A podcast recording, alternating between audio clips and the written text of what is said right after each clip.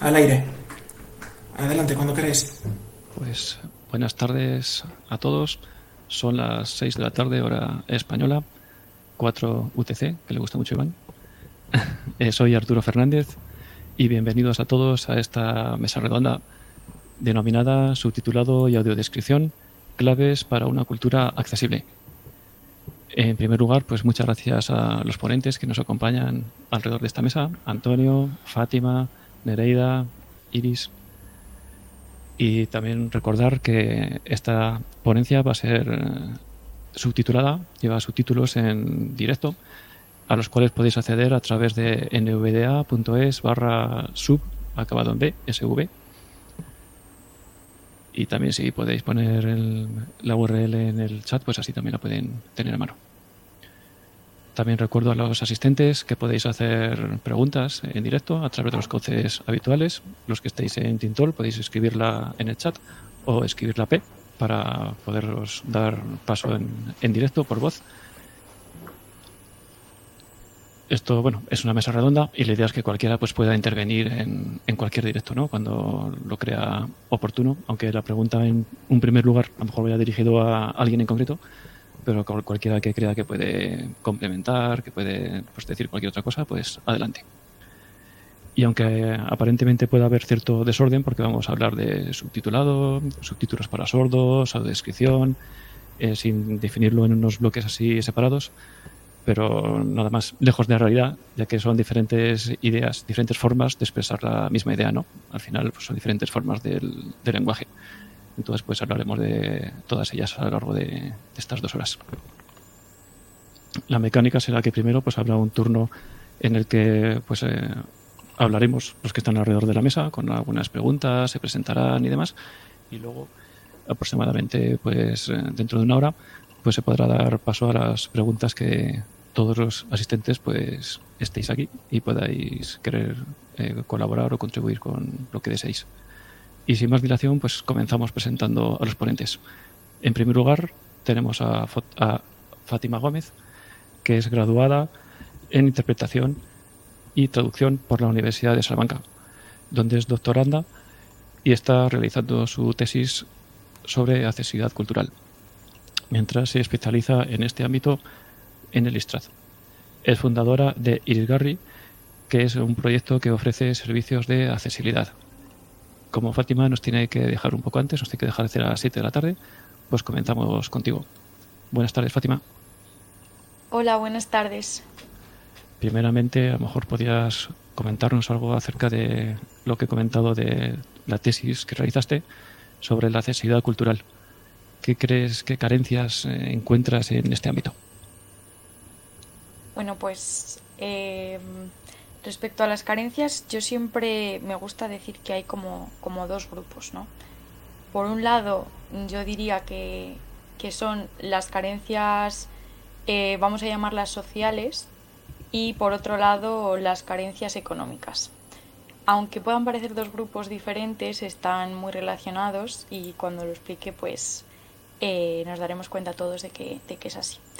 Respecto a las carencias sociales en el, en el ámbito cultural y, la accesibilidad, eh, lo que yo siempre encuentro es que hay una falta de, interés social en general por, por, este tema. ¿no? Mucha gente cuando, cuando les ofrecemos servicios de accesibilidad nos dice que, que para qué, que total, que es para unos pocos y que incluso he llegado a oír que, pues que las personas sordas o las personas ciegas o con algún tipo de discapacidad apenas van a, entornos culturales, ¿no? Que eso ya es otro tema, había que preguntarse si, si precisamente no van porque no pueden acceder a, la información y demás.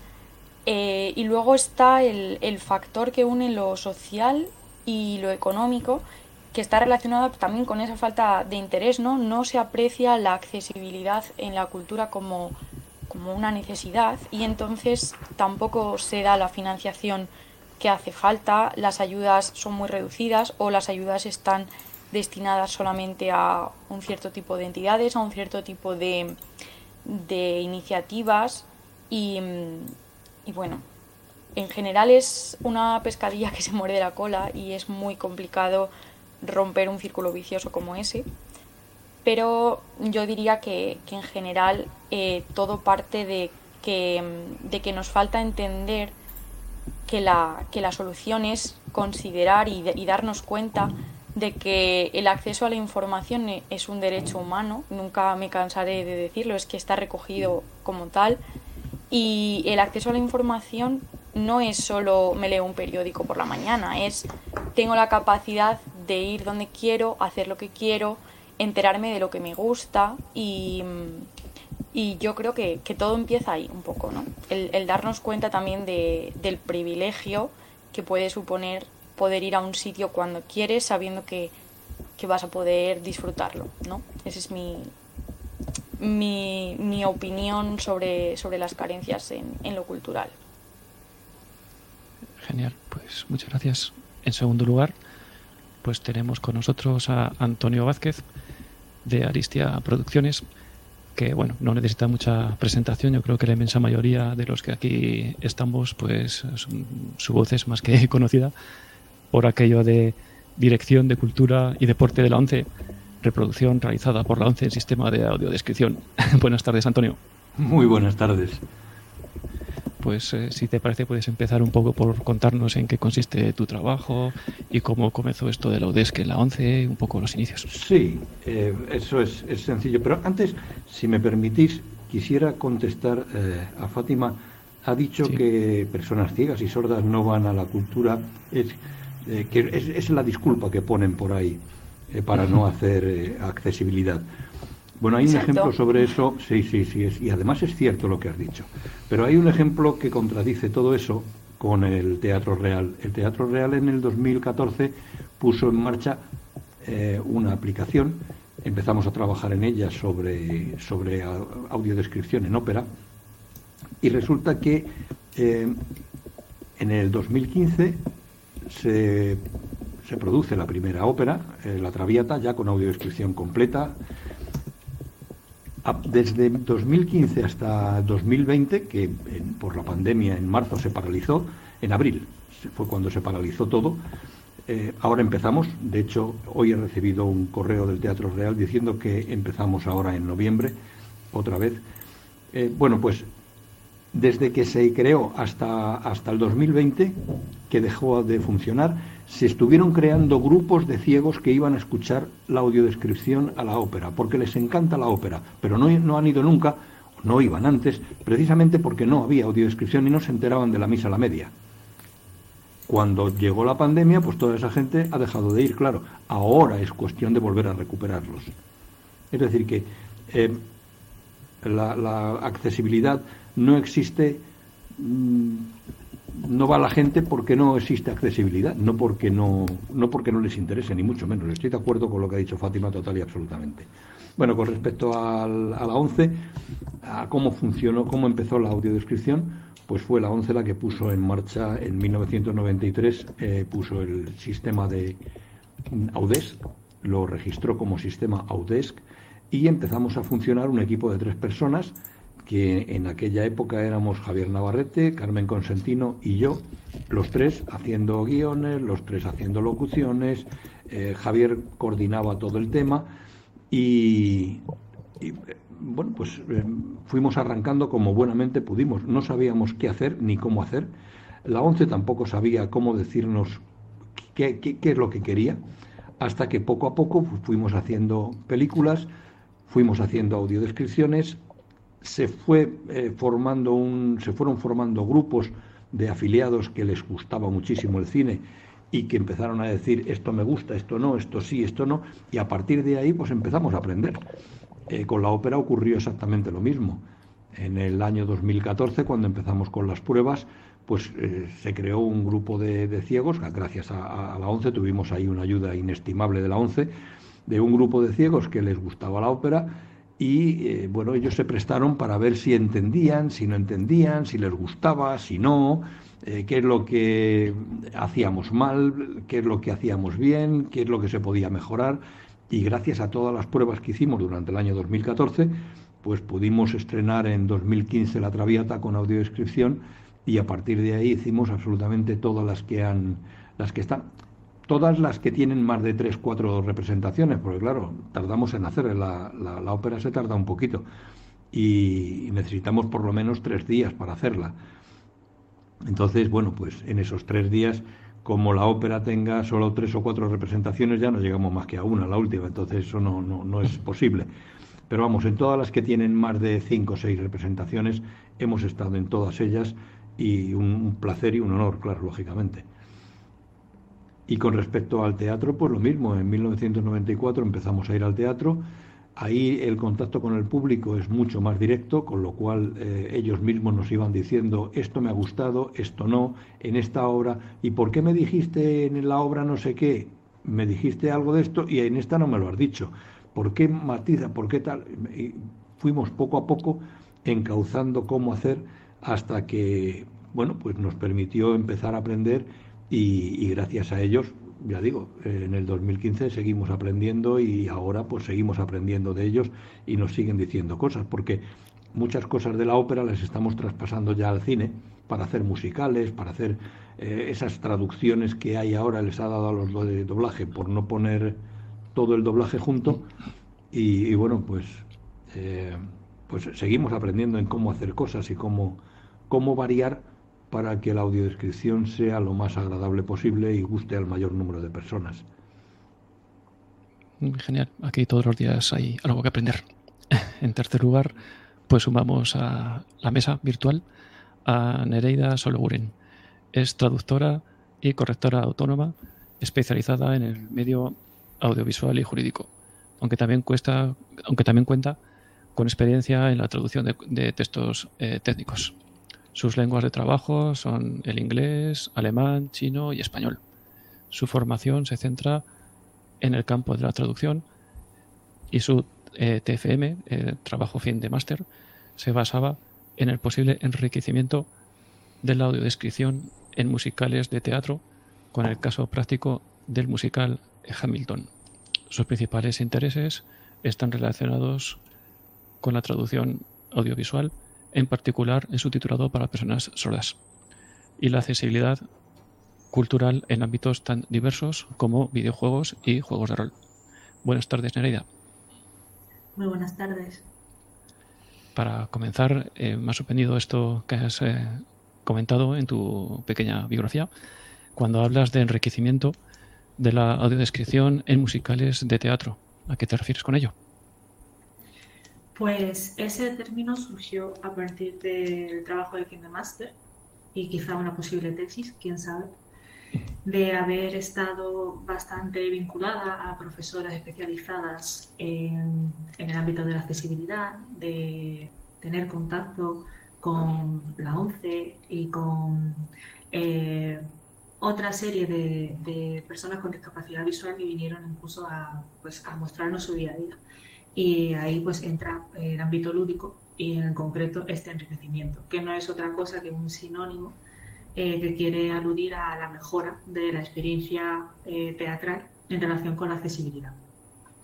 En este, eh, con este término, yo quería decir con mi hipótesis, hipótesis principal que la audiodescripción teatral, en concreto musicales, porque era al menos en aquel entonces, en 2017, era uno de los temas menos investigados en lo que respecta a la audiodescripción, pues si esta podía mejorarse, incluso siguiendo las pautas de la, norma UNE eh, específica para audiodescripción.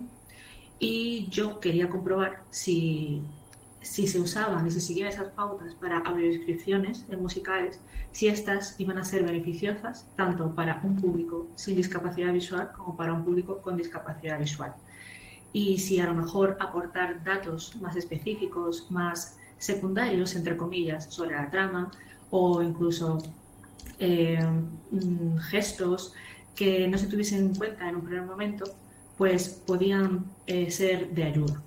También todo muy enfocado a lo que es la accesibilidad universal, que es un concepto que eh, básicamente lo que dice es que la accesibilidad de una forma u otra es útil para todo el mundo de distinta medida, pero que no se tiene conciencia de eso. Un poco en la línea de lo que ha dicho Fátima y que también lo ha comentado Antonio. Uno de los problemas es que eh, no es que falte interés, ni muchísimo menos, sino que eh, no se tiene tanta conciencia ni se ha tan visibilizado.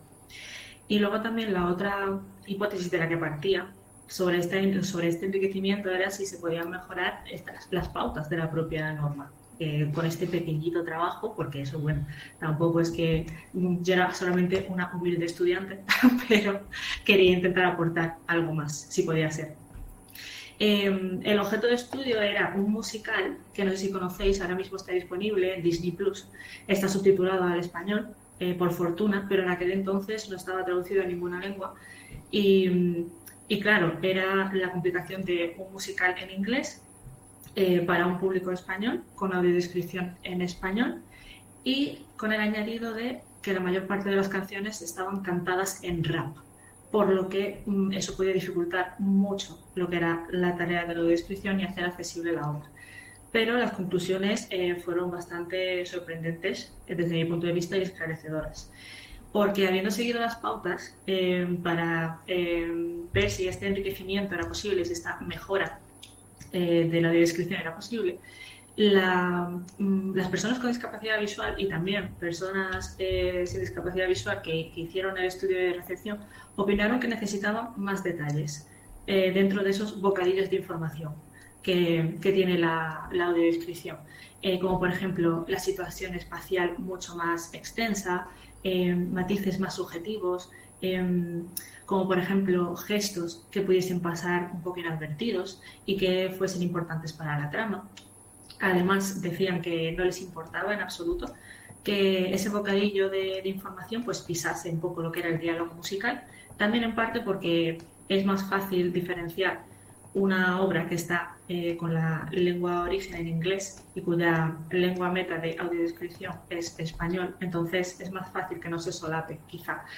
Y eso aunque al principio pueda parecer que puede ser un, inconveniente, era todo lo contrario, porque, eh, no todo lo contrario, sino que al menos no, no, era tan negativo como podía ser, porque esas personas disfrutaron igualmente de las canciones eh, audiodescritas y eh, comprendieron la, trama, o como poco comprendieron todo lo fundamental de la trama. También otra conclusión que se sacó es que eh, quizás sería bastante conveniente el uso de, algo parecido a los folletines, eh, escritos en braille, en este caso con la traducción al español de, las canciones del musical, o al menos de las más importantes, puesto que así podrían seguir más en directo, digámoslo de esa manera, lo que estaba ocurriendo en el escenario. Y mm, a eso me refiero cuando hablo de enriquecimiento, en este caso en, la descripción de musicales en concreto. Mm, me baso un poco también en lo que ha dicho Fátima de que la accesibilidad es un derecho y que creo que en el ámbito lúdico pues tenemos también derecho a sentirnos cómodos o lo más cómodos posible y a tener una experiencia como más completa, si podemos decirlo así. Perfecto, esto sería como una especie de información adicional, información ampliada únicamente, además de la información que se produzca en el propio musical o en la propia obra, pues ampliarlo con otro material. Genial, genial. Y el cuarto ponente que tenemos en nuestra mesa es Iris Permuy. Es traductora audiovisual desde el año 2014. Está, especial, está especializada en subtitulado, subtitulado para sordos y especialmente en audiodescripción. Está haciendo un doctorado en la Universidad Jaume I sobre las audioguías de los museos más importantes del mundo. Tiene varias publicaciones en libros y revistas. Buenas tardes, Iris. Buenas tardes. Si te parece, podrías contarnos ah, alguna cosa sobre tu tesis. Eh, sí, bueno, estoy todavía en las fases iniciales de la tesis, estoy haciendo el marco teórico, eh, pero básicamente lo que, lo que pretendo estudiar durante estos años del doctorado es eh, cómo son las audioguías audiodescritas, si es que tienen, eh, los principales museos de, todo el mundo. Eh, en, mi lista están el Louvre, el Met, el, Victoria de, eh, de, Australia, en fin, los, museos más visitados de, arte e historia del mundo. Y, y, básicamente quiero centrarme en las obras más visitadas, más destacadas de, cada zona y, poder estudiar si audioguías audiodescritas que tienen eh, siguen, una, siguen unas mismas pautas o si cada uno hace un poco, eh, lo hace un poco a su manera, qué cosas funcionan en los museos, qué cosas funcionan en otras y si eh, finalmente se podría combinar las cosas positivas de cada uno de ellos para llegar a la audioguía audiodescrita o audiodescriptiva más eficaz, más completa, más disfrutable que se pueda. Pero bueno, como digo, estamos todavía en las fases iniciales, viendo qué se ha hecho hasta ahora en el ámbito y, y, bueno, eh, poco a poco. Genial, perfecto. Ahora una pregunta para Fátima, que como he dicho que cualquiera podéis intervenir, pero bueno, eh, ¿cuáles son las principales barreras en accesibilidad que te has encontrado cuando trabajas con profesionales y con particulares? Bueno, pues yo creo que la, la primera y, la que yo veo que es el origen de, todo lo demás es que no se concibe la accesibilidad en la fase de diseño de un producto, de, eh, bueno, ya, yo llamo diseño pues en, sí a la, a la, concepción de la idea, ¿no? ya sea una empresa, una página web, un proyecto pues, social, cultural, como puede ser un festival de cine, un festival cultural, un festival de calle, lo que, lo que sea, ¿no? Entonces ese es el origen y, también la, primera barrera, porque los cambios que hay que hacer a posteriori en un producto o en, la, en el plan inicial de desarrollo del producto pueden generar muchos problemas, muchos contratiempos mm, que no son agradables para, para nadie. Entonces, esa, esa sería, ese sería un problema. También, pues, si ya nos vamos al ámbito digital, como puede ser una web o una empresa, ahí ya incluso puede haber mm, problemas con los formatos de, en, los, en el que se ha creado algo. Y también la barrera está, eh, y está un poco relacionado con lo que comentábamos antes, que no se suele pensar que las personas con discapacidad pueden ser usuarios potenciales del servicio que se está creando. Muchas veces pues se, tiene esa concepción ¿no? de ¿por qué voy a hacer una web accesible de mi evento de mm, cine si, si, nadie va a venir, nadie que lo necesite lo va a usar, ¿no? Entonces esa sería una barrera. También yo diría que una, eh, otra de las principales barreras es que la inversión se ve como un gasto en el sentido negativo. Es decir, si yo digo, si yo le digo a un cliente con el que trabajo que en su evento es mejor poner 100 mm, sillas que 50, porque así vende 100 entradas y no 50, eh, lo verá genial, aunque esas 50 sillas de más le cuesten un dinero.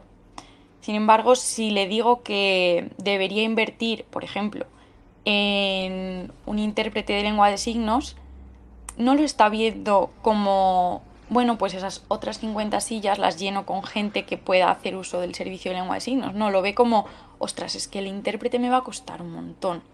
Entonces esa es una, es una barrera importante. Y mm, también es que em, muchas personas no se dan cuenta de que cuando quieres hacer un servicio accesible, tienes que hacerlo en su totalidad. Y me explico, yo hago muchas cosas de accesibilidad web y hay gente que piensa que con tener una web con buenos contrastes, eh, donde las imágenes tengan em, un texto en alt, la, la, descripción de imágenes y demás, está genial, pero luego yo les digo, oye, y si viene a tu negocio, a tu, a tu evento, una persona que, que necesite apoyo, eh, ya sea lengua de signos, ya sea em, por alguna barrera física, como puede ser una, pues una rampa o cualquier, cualquier cosa, ¿serías capaz de dárselo? Y ahí ya es cuando vienen eh, los problemas, ¿no? Entonces, bueno, mm, se hace una especie de, mm, no sé, muchas veces eh, con las empresas en temas de sostenibilidad, que también es algo que hago mucho, se habla de greenwashing, ¿no? Que es esa idea de, bueno, sí hago, pero solo de cara al público y luego no. Entonces yo creo que si existe, no sé si existe un término que, sea como el greenwashing, pero con la accesibilidad, pero debería existir, debería existir porque es una, es una realidad. Y mm, bueno, yo creo que eso es un poco todo. Sobre todo yo diría que, mm, que el problema está más, o lo que yo veo más, en, el dinero. Es que el tema del dinero es, es que es, es una pena que pensemos así, o que haya gente que piense así, mejor dicho, eh, pero, pero yo diría que, que ahí está el problema, o uno de los más grandes. Sí, efectivamente, yo creo que eh, quizás también, como bien dices, pues tenemos que trabajar un poco más, un poco más el tema de la concienciación, ¿no? Porque las empresas, pues efectivamente lo, lo traducen todo, por gracia, por desgracia, pues a rentabilidades y beneficios, ¿no? Y que ya de entrada, pues quieran dejar de por fuera al 15% del público objetivo, pues es un poco fuerte, ¿no? Y no solamente muchas veces al 15%, sino que a veces ese 15% pues vamos al cine acompañados de familiares, de amigos y demás y a veces una web, pues una empresa considera que ellos hacen coches y un ciego no es un conductor, pero sí puede ser el copiloto o puede ayudarle a un familiar a, a la hora de, realizar la compra, ¿no? Que, que, somos clientes y que también pagamos como los demás, también es, es muy importante. Sí, a mí, ahora que mencionas lo, de, lo del 15%, em, yo no soy mucho de cifras, pero no, no me gusta eh, que, consideremos que la accesibilidad solamente está destinada a las personas que tienen una discapacidad reconocida. Quiero decir, accesibilidad también es que mi madre, que tiene 50 y poquitos años, haga la letra del móvil más grande, porque no ve. Y mi madre no tiene discapacidad, mm, pero también es accesibilidad. Y si yo un día estoy en mi casa y mm, me ha salido un tapón en el oído de la piscina y quiero ver eh, una película con subtítulos para sordos porque me son más cómodos que los convencionales, también es accesibilidad. O si un día llego al médico y no quiero usar las escaleras y quiero una rampa, pues también es accesibilidad. Quiero decir, eh, es muy, muy, muy triste que pensemos que, mm, que solamente eh, hay ciertas mejoras que es que me, da mucha rabia llamar las mejoras porque es, que es lo que decía antes, ¿no? Que, son derechos, que es que no estamos haciéndole un favor a nadie con esto, estamos siendo una sociedad justa. Ya está, no, no creo que haya que darle más vueltas al tema. Y, y, eso, que yo creo que muchas veces eh, pensamos que esas mejoras son solo para X personas. Y no, no es así. De hecho, si nos paráramos todos a pensar en las cosas que usamos en nuestra vida diaria, que quizá en un primer momento no han sido concebidas para personas eh, normoyentes, normovidentes o con cualquier otra, otra discapacidad, nos, nos sorprenderíamos mucho.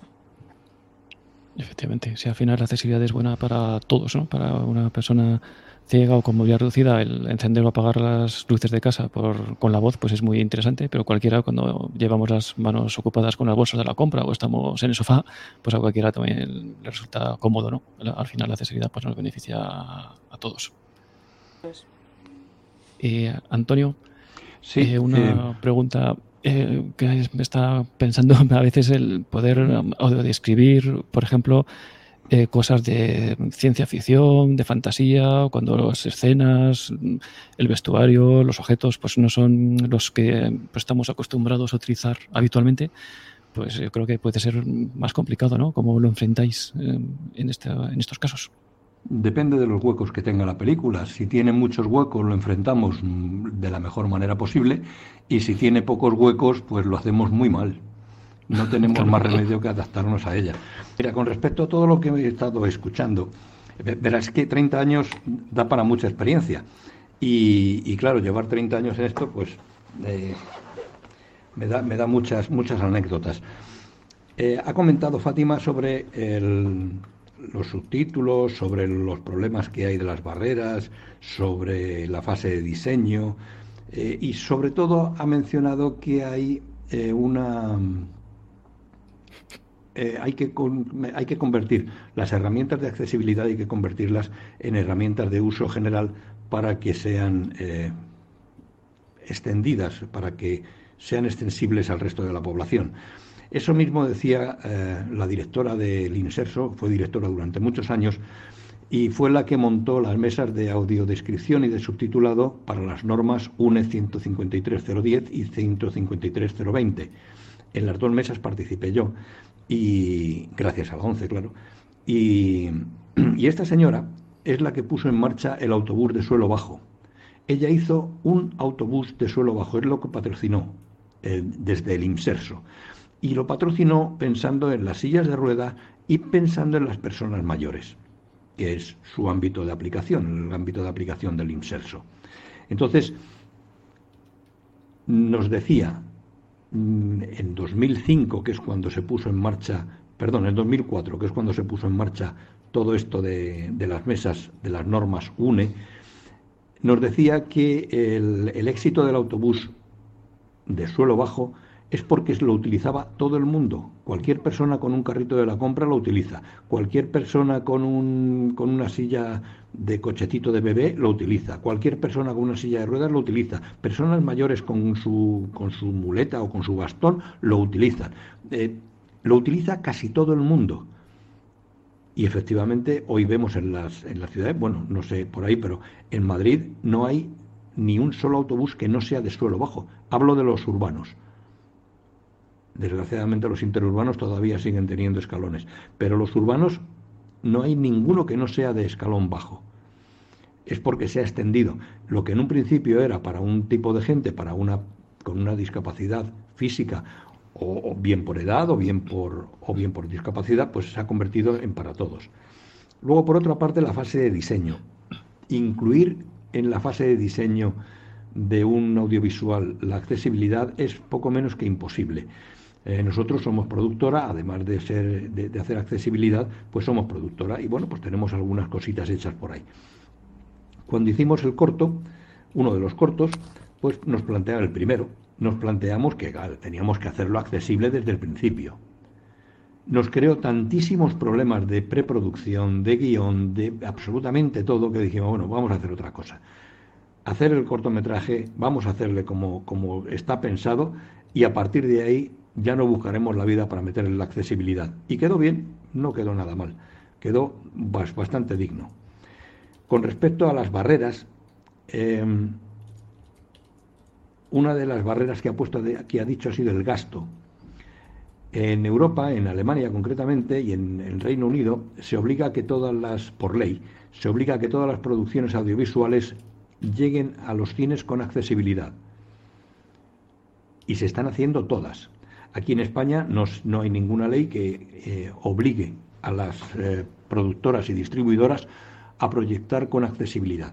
Pero sí que hay un ítem en la subvención que proporciona el ICA para distribución y para producción, de forma que ese ítem es sobre accesibilidad y dependiendo de que la accesibilidad sea mejor o peor, o que no la lleve, tendrá o no puntuación, o menor puntuación, o mayor puntuación. Y esa puntuación es la que les vale para, para obtener esa subvención, para acercarse al número máximo de puntos que necesitan para obtener la, forma, la, subvención. Y son, eh, son un, es, un ítem con bastante puntuación, con mucha puntuación. Luego, con respecto al hacer un recorrido universal y todo eso, pues, eh, bueno, el Museo del Traje eh, tiene, tiene una audioguía y tiene un recorrido con una zona didáctica en la que está mezclado absolutamente todo. Hay señalética, hay eh, subtitulado en todas las piezas, se puede tocar absolutamente todo. todo me refiero, incluso telas, las urdimbres, de cómo están hechas las telas, también se pueden tocar, se puede oler los distintos materiales, es muy, muy completo y está hecha eh, eso es una, auténtica maravilla. Eh, la hicimos entre Ilunion y nosotros y, quedó bastante bien. Lógicamente, la ONCE estaba detrás, la Fundación ONCE estaba detrás y nos fueron diciendo todo lo que necesitaban en cada momento. Con lo cual, pues bueno, la ayuda fue importantísima. Iris ha mencionado lo de las eh, audioguías. Me dijeron en el año 2010, más o menos, 2010, 2011, me dijeron que había una audioguía maravillosa en el Palacio Ducal de Venecia, que era mm, de diseño para todos, que era mm, accesible universalmente y que era única, que no había para ciegos ni para personas que tuvieran nada, nada, era única, la única audioguía que hay. pues vamos a verlo. Nos fuimos para allá. El palacio normalmente se recorre en una hora y media es lo que la, gente suele tardar en recorrerlo. Si vas con la audioguía y te paras en todos los puntos de la audioguía son tres horas. Y eso lo garantizo yo porque, claro, fui para eso y, la escuché. Es maravillosa, es una audioguía con diseño universal para todo el mundo que no te ofende lo que te está diciendo. Estás viendo lo que te está diciendo y sin embargo no te ofende en absoluto. Te lo está contando de una manera que es sensacional. Y, bueno, pues ahí es un, ejemplo maravilloso de ejemplo para todos. Luego también se ha mencionado el braille en los musicales. Eh, bueno, pues no hace falta. Eh, nos dijeron que no hacía falta. La ONCE se prestó a hacer los musicales, las óperas, porque las óperas tienen un añadido, eh, no solamente es la audiodescripción de la ópera, sino además hay que resumirles todos los subtítulos, todos los sobretítulos que hay, que claro, ellos no, no se entienden y tampoco tienen posibilidad de mirar a las pantallas y leerlos. Con lo cual, una persona ciega si no le dices lo que están hablando, pues no se entera de media ópera. Incluso los que conocen la ópera, los que ya se la saben, necesitan una ayuda de vez en cuando de recordatorio de por dónde van para saber más o menos de qué están hablando. Con lo cual les viene de perlas. En, un principio la ONCE se, eh, se ofreció a hacernos unos programas en braille para ver cómo funcionaba y el grupo lo desestimó dijo que la preferencia era que antes de la audiodescripción les diéramos toda la información que ellos necesitaban en un audio. Y así lo hacemos. Hacemos un arranque de todas las óperas y luego a partir de ese arranque es cuando empieza ya la ópera con, todos sus, con toda su audiodescripción y tal. Y con respecto a utilizarla para todo el mundo, pues ya hay gente que está utilizando, bueno, en la, en la aplicación de la, del teatro real accesible, no solamente aparece la audiodescripción, sino que también aparece en pantalla los sobretítulos que van lanzando en el, en el teatro. Con lo cual, eh, hay muchas personas que ya están utilizando ese sobretítulo en lugar de mirar a las pantallas de arriba, pues miran a su móvil. Y hay muchas personas que ni siquiera abren la pantalla del móvil para no perderse nada de lo que están viendo en, el escenario y se colocan los cascos de audiodescripción. Eh, ponen la audiodescripción y escuchan por los resúmenes que estamos dándoles sobre el, sobretitulado. Em, otro tema que ha salido ha sido lo de los subtítulos, normales o adaptados. Pues eh, yo le digo a todos mis clientes que no se gasten el dinero en subtítulos normales, que con los adaptados tienen más que de sobra. Y además valen a, mucha más gente. Valen absolutamente a todos los que oímos perfectamente y que en un momento determinado queremos ponerlo, eh, poner, bajar el volumen del televisor para no molestar a alguien, pues no sé, imagínate a las 2 de la mañana, no me apetece molestar al vecino o, a, o a, mis hijos que están durmiendo, ¿no? A quien sea. Bueno, pues eh, bajo el volumen, pongo los subtítulos y me voy enterando perfectamente. Mucho mejor con los adaptados porque sé quién habla, van colores. Y además me pone ruiditos arriba con lo cual sonidos, música, no sé qué, pues entonces me voy enterando de muchos más detalles que con el subtítulo normal. Y está funcionando, está funcionando bastante. Me mandan los forzados y yo a partir de los forzados les hago un doble, un doble subtítulo, el adaptado y el adaptado con forzados, precisamente para que se pueda emitir por cadenas y todo eso. Con lo cual, pues bueno, está muy en la línea de lo que estamos, de lo que estáis hablando y estoy muy de acuerdo con, con todo lo que estáis diciendo hasta ahora. Y con todo esto se me ha olvidado la pregunta, perdona. No, no, es lo que me comentado al principio, de, que te preguntaba de la descripción en películas de ciencia ficción, ah, de fantasía, que son pues, más difíciles De, hacer, ¿no? Como no son cosas que no son habituales, que no tenemos habitualmente en el mundo, pues empezar a describir los trajes de una película, La Guerra de las Galaxias, por ejemplo, es, sumamente complicadísimo, ¿no? Hombre, eh, la película Avatar, bueno, una película normal me lleva dos, tres días de guion eh, la película Avatar tardé 10 días en hacerla. Mm, claro. El guion, el guion. eh, lo pasamos a, un grupo de ciegos, se lo contamos, mm, veían carencias, volvimos otra vez a ello, así hasta que lo perfeccionamos, claro. la ayuda que hemos tenido de la ONCE siempre ha sido importantísima y, es lo que nos ha permitido eh, pues hacer lo que estamos haciendo, lógicamente, claro. Claro, y lo importante, como has pues, dejado caer, ¿no? pues la, accesibilidad como servicio, el estar siempre ahí, el no, que la accesibilidad no es algo puntual que se hace y, ya está, y a partir de ahora pues, otra cosa, sino que eh, siempre debería haber alguien de algún experto en accesibilidad que estuviera ahí acompañando pues a los diferentes proyectos, las diferentes cosas, pues para que también, por un lado, mejorar, porque además con el tiempo pues va cambiando, se considera que que hacerlo mejor, a lo mejor con ciertos matices o, cosas, porque me estaba acordando de los autobuses que ha dicho de planta baja, que están muy bien y que claramente es un beneficio para todos, incluso un beneficio rentable, porque al final todo el mundo pues sube y baja con más facilidad y menos tropezones, la gente no, no se cae en el, en el, autobús, es más, es más fácil que no se caigan y además pues la gente, eh, además al final, al final el autobús hace el, mismo recorrido en menos tiempo porque todo el mundo pues lo hace con más agilidad, ¿no? Pero en contra, pues últimamente me he encontrado algún autobús urbano que ahora están, les está dando por poner las barras eh, torcidas, inclinadas, oblicuas. y es una faena porque vas con el bastón, no la detectas y luego la encuentras con la cara directamente. Entonces, no sé a quién se le ha ocurrido la brillante idea, pues yo creo que eso, que lo que comentamos que a veces... siempre hay cerebros, siempre hay cerebros por ahí, o sea, no, no claro. siempre lo sabrá. Que en un momento dado, pues lo que dices de esos personas, esas, esos técnicos, esos profesionales que pueden estar detrás de cada proyecto para hacer eh, que la accesibilidad funcione a otros niveles, eso es lo que pretende el Ministerio de Educación con los nuevos módulos de subtitulado y audiodescripción. Uno de los apartados precisamente de esos módulos, tanto en subtitulado como en audiodescripción, es la preparación de esos técnicos, pero eh, no, no, no, para ser audiodescriptores o subtituladores, sino para ser los revisores de esa, de esa subtitulación y de esa audiodescripción. Es decir, son señores que eh, básicamente son teóricos, que tienen una, una memoria maravillosa, que conocen las normas perfectamente y que, y que bueno, pues saben aplicarlas.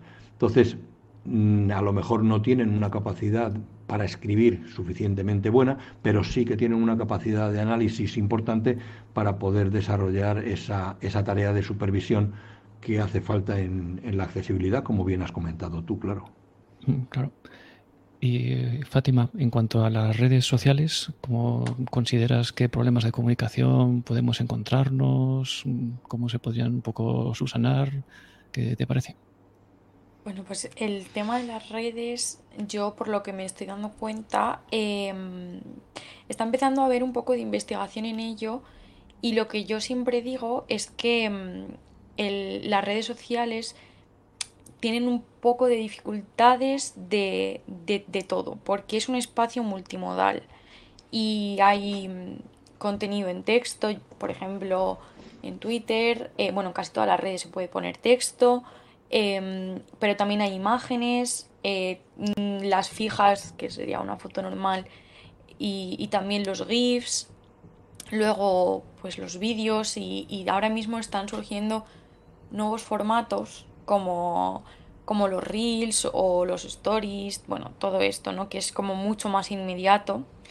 Y mm, quizá por esa característica de inmediato muchas veces descuidamos la accesibilidad porque decimos, bueno, si un story me dura 24 horas, ¿para qué, me voy a, ¿para qué voy a perder un minuto, un minuto de mi valioso tiempo en poner eh, un texto que explique lo que estoy diciendo? Es que es muy triste, pero todos tenemos un minuto.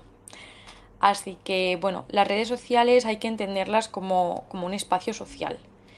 Y muchas veces yo, yo lo digo, porque muchas de mis amigas me dicen, pero es que no es importante. Yo digo, a ver, esto es como, como la plaza del pueblo cuando no había, cuando no había internet. Tú a, Twitter te metes a enterarte, o a, digo Twitter como cualquier cosa, te metes a enterarte de lo que ha pasado. Si te metes y no te enteras de lo que ha pasado, o te metes y de repente resulta que se ha caído Facebook, pues te sales, porque no te estás enterando, porque no te está dando servicio. Entonces, eh, la solución es la misma, es que todos nos concienciemos de que, de que hay que facilitar un acceso global a la información y por suerte, pues hay muchos métodos. Eh, ya he hablado antes del subtitulado. Acabo de mencionar también el escribir un pequeño texto eh, que pueda explicar eh, con palabras lo que dice la voz, porque yo muchas veces lo digo, hay que ver stories con el volumen bajado, a ver quién se entera, a ver quién, a ver cuánto tiempo se tarda en desarrollar una capacidad efectiva de leerle los labios a la gente, que muchas veces es lo que, lo que tienen que hacer las personas sordas, por ejemplo, leer los labios y, rezar por entender que, que es así, entonces eh, bueno, existen esas dos opciones. También mencionaba antes el texto alternativo, la descripción de las imágenes. Casi todas las redes sociales ya tienen una configuración avanzada de accesibilidad. Yo las que más, las que más uso y las que más controlo en este tema, también porque son las más usadas por los clientes y con los que, con los que trabajo, es la de, la de la descripción alternativa, de texto alternativo pero existe el subtitulado. Instagram hace poco ha añadido la opción de subtitulado automático, que bueno, no deja de ser una máquina y hay que, hay que intervenir un poquito, pero, pero es útil. Y mm, en general yo creo que, el problema de las redes es que eh, las usamos, bueno, las usamos mucho y las usamos mm, sin darnos cuenta de que, de que generamos muchísimo contenido que, que no todo el mundo puede, puede ver. Y para mí el principal problema ya no es el contenido que generemos nosotros a nivel particular, sino que incluso te metes en las cuentas de mm, medios de comunicación y pues sus fotos o su texto, incluso tengo varios amigos ciegos que ya me han dicho más de una vez que hay de ciertos periódicos o medios de comunicación que no pueden leer con, el, con los lectores de pantalla. Entonces, bueno, yo creo que, que ahí hay otro, otro problema. No quiero que penséis que veo todo problemas, porque yo donde veo problemas veo soluciones, porque sí que creo que las hay, estoy totalmente convencida. Y, pero sí que es verdad que, que las redes sociales eh, ahora mismo es innegable que, que, son nuestro, nuestro espacio social, nuestra, nuestra plaza de, de pueblo. Entonces hay que, hay que hacer un poco de, activismo y enseñarle a la gente que hacer accesible una publicación es mucho más, lleva muchísimo menos tiempo que crearla, que idearla, que llevarla a cabo, que publicarla. Eh, es, yo diría que ni un 10% de tiempo. De escribir con un texto alternativo una foto, no creo que lleve más de tres minutos. Entonces, yo creo que todos mm. tenemos que hacer también un poquito de activismo. No estoy de acuerdo. Cuéntame, te escucho, te escucho. Es que, una, es que una foto, es que depende de cómo sea la foto. O sea, hay fotos que te puedes tardar en describirla 5, 6, 7 y 8 y 10 minutos. Eso de que una imagen vale mil palabras es verdad. Y, y, el, y el poder describir en, en, cine, afortunadamente, como no tenemos hueco, no podemos describir la mayoría de las cosas. Pero si tuviéramos hueco, vamos, lo pasaríamos francamente mal. De hecho, eh, El paraíso del, del es una película muda. Paraíso o infierno, depende de cómo lo mires, porque claro, al ser una película muda, tienes todo el tiempo del mundo para describir absolutamente todo, pero eso puede agotar a cualquiera que lo esté escuchando. Em, hemos hecho audiodescripciones de, exposiciones, de cuadros y de fotografía. Entonces, los directores de, de la sala, los directores de la exposición, nos dan los datos técnicos que ellos consideran que debemos mencionar de ese cuadro. Y luego nos dejan que nosotros pues hagamos un, paseo por el, por el, cuadro o la fotografía haciendo la descripción eh, más física, más, más de lo que realmente estamos viendo. Pues si son arbolitos, que si es el sol, que si en las montañas, que si todas esas cositas. Bueno, pues em, hay muchas veces que no podemos hacer toda la audiodescripción que queremos porque nos pasaríamos. Eh, todos, todos los audiodescriptores que conozco están escribiendo libros, porque acabas un poquito constreñido y un poquito harto de no poder decir todo lo que quieres.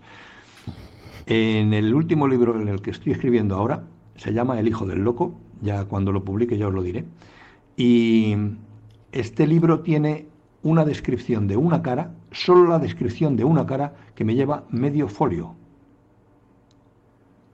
Esa cara se la pasamos, eh, tengo un, amigo que es catedrático de Bellas Artes y se la pasamos a sus alumnos. Bueno, le pasamos eso y otra descripción que tengo de una casa eh, también se la pasamos a los alumnos, todas las casas dibujadas y todas las caras dibujadas fueron iguales. Pero claro, hace falta ese medio folio para describir esa casa y ese medio folio para describir esa cara. Entonces, mm, ahí no dejas ningún... Eh, no, no, no, eso no son, no son dos minutos ni tres minutos. Eso es, que es, muy es muy relativo, claro. Una cosa es, transmitir la idea básica, así rápida, pues, en, lo que nos ocurre en cine. Claro, claro. Y, lo que nos ocurre en cine. En cine no puedes decir más que es rubia y tiene los ojos verdes, porque es que no cabe más. la idea básica, lo, mínimo lo mínimo imprescindible que cabe en ese huequillo, así entre cero y, eso, pues mejor eso, mejor esa descripción básica. Pero claro, pues a veces sí que hace falta esa descripción extendida y ampliada con más detalles, ¿no? Como decíamos en películas de ciencia ficción, de fantasía, pues a veces puede ser necesario, eso puede llevar más tiempo. En la misma avatar, para describir a los mismos animales que aparecen, eh, hay animales que están descritos en dos, tres eh, huecos diferentes, porque en uno no cabe. Entonces hay que decir ciertos elementos del animal en, uno, en un hueco, otros elementos en otro, otros elementos en otro, y, según los huecos en los que va apareciendo vamos dando detalles de cómo es el animal para que eh, la persona ciega se haga la mayor, la, mejor idea posible de cómo es ese bicho. Ya que. sí, también es verdad. Uy, creo que sí, alguien. No, no, Fátima. Sí, sí, sí, em, Que también es verdad que estoy totalmente de acuerdo con lo que con lo que habéis dicho de que quizá no son siempre tres minutos. Yo también hablo desde mi experiencia de que muchas veces eh, las redes sociales son muy inmediatas y tampoco quiero generalizar, pero mucho contenido del que se comparte es, eh, no quiero llamarlo banal, pero sí que es verdad que es mucho más escueto de describir. Mm, sin ir más lejos, eh, hace esta mañana, hace horas, eh, un cliente que, que, vende, que vende neumáticos eh, quería publicar una foto en redes sociales de un modelo, un modelo de neumático, o sea, es una foto de una rueda. Entonces sí que es verdad que eh, pueden no llevar siempre el mismo tiempo, en eso estoy totalmente de acuerdo, pero sí que es verdad que yo lo que veo en redes sociales es que el contenido, al ser tan inmediato, también es mucho más eh, visual y la información que se, que se comparte son, son publicaciones eh, fabricadas en el sentido de que mm, pues son las típicas que se crean eh, con, con, programas de diseño. Son pues eso, un banner publicitario, unos logos, una foto de un producto, servicios en general. Entonces, por supuesto que si yo tuviera que audio describir una película, eh, me volvería loca en eso también estoy totalmente de acuerdo porque estoy muy acostumbrada también a, tener el espacio que quiero cuando lo necesito. Entonces eh, bueno que estoy, de acuerdo estoy de acuerdo con ello. Y lo que sí que lo que sí que decía es que el, tiempo que lleva en general hacer eh, ciertas audios ciertas descripciones de texto o textos alternativos que es lo que yo más hago no tiene ni punto de comparación esa duración con lo que lleva concebir en sí todo el, el producto. Eh, igual que igual que la, la película bueno bueno es que no, no, quiero hablar de películas porque no no quiero o sea no no sé. No pero en eso estoy de acuerdo contigo eso es, lógico lo que estás diciendo es en, cuando una, una película se pone en marcha eh, calculale un mínimo de 3-4 meses para que vea la luz y sin embargo la audiodescripción la hacemos el guion en dos días, al día siguiente lo locutamos y en dos, tres más están hechas todas las mezclas y todo lo necesario para que la película vaya, vaya a los cines con audiodescripción y que, y que los ciegos puedan disfrutar de ella. O sea que el tiempo, tienes toda la razón del mundo, que es muy inferior la accesibilidad al que se utiliza y además el precio, caray, es que no tiene nada que ver la, producción de una película con la producción de una audiodescripción de esa misma película. No, ya quisiera yo cobrar lo que cobra cualquier, cualquier actor o cualquier miembro del equipo técnico. O sea, no, no, no, no, no, no es comparable. Claro. Bueno, pues eh, Fátima, ya van a ser las 7. muchísimas, muchísimas gracias. Ya lo sentimos que nos tengas que abandonar tan pronto. Nada, gracias a vosotros. Em, como bueno ya lo comenté antes con el con el equipo, em, voy a dejar por el chat mi, mi correo y el de Isgarri, que es el proyecto que, que tengo, eh, para que si ha quedado cualquier pregunta o alguien estaba esperando hacia el final de la sesión para hacerla, mm, puedo ayudar con algo, pues que sin ningún tipo de problema que, que podáis contactar conmigo.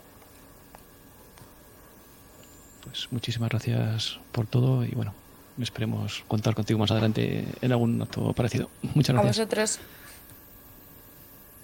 Y volviendo un poco, Nereida, si te parece, como ya ha salido varias veces el tema de los subtítulos, subtítulos para sordos, diferencias, ventajas, inconvenientes, en qué se parecen, en qué se diferencian, si a lo mejor podías orientarnos un poco más y a lo mejor no todo el mundo pues, conoce estas diferencias y podías ahondar un poco más en ello.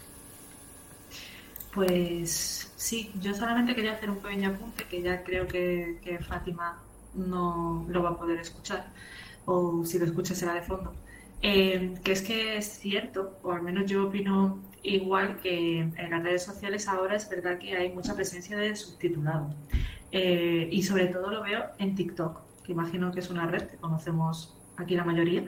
Y me da la sensación, eh, porque no, no, lo he investigado a fondo, yo lo he estudiado, de que la generación más joven o las más jóvenes que vienen ahora sean o no conscientes de ello van a ser, al menos en lo que respecta al subtitulado, bastante más accesibles. Porque aunque sea un vídeo súper corto, eh, porque en TikTok más de un minuto es casi imposible encontrarse un vídeo, eh, tienen muy presente eso, ya sea tanto en español, en este caso, como en otra lengua. Entonces, simplemente quería apuntar que, bueno, que, que sí que es cierto que hay soluciones y que hay esperanza para que todo no sea poner un problema o, o poner dificultades. Y ya pues me voy un poco más al subtitulado para personas sordas y bueno, yo me voy a ceñir un poco a comentar lo que dice la norma UNE 153.010, eh, que al igual que la descripción tiene una, pues el subtitulado para personas sordas tiene otra. Ahí, aparte de decirnos cómo eh, deberían ser los subtítulos eh, ideales para personas sordas o bueno, en realidad adaptados, como ha dicho Antonio, que estoy muy de acuerdo en que sería bastante práctico que fuese la primera opción, no el subtitulado habitual, como, como es ahora. Eh, y en ese documento, pues no solamente nos dice eso, sino también nos habla un poco de, lo, de cómo es la, de la, de la heterogeneidad de la comunidad eh, sorda, de a quién va a dirigir esta norma, sobre todo a creadores de contenido audiovisual, a proveedores de subtitulado, medios de comunicación, e incluso nos pone un, breve listado de términos para que nos familiaricemos un poco, eh, como caja de subtítulo, contorno de carácter, pues eh, cosas más específicas. Y entrando más en materia, mm, los subtítulos para personas sordas, pues en principio deberían ir en la parte inferior de la pantalla, sin ocultar información relevante, eh, porque en ese caso sí que irían en la parte superior durante ese breve periodo de tiempo. Los efectos sonoros eh, se indican en ellos y se indican de una manera concreta. en la parte superior derecha, entre paréntesis y con la inicial mayúscula.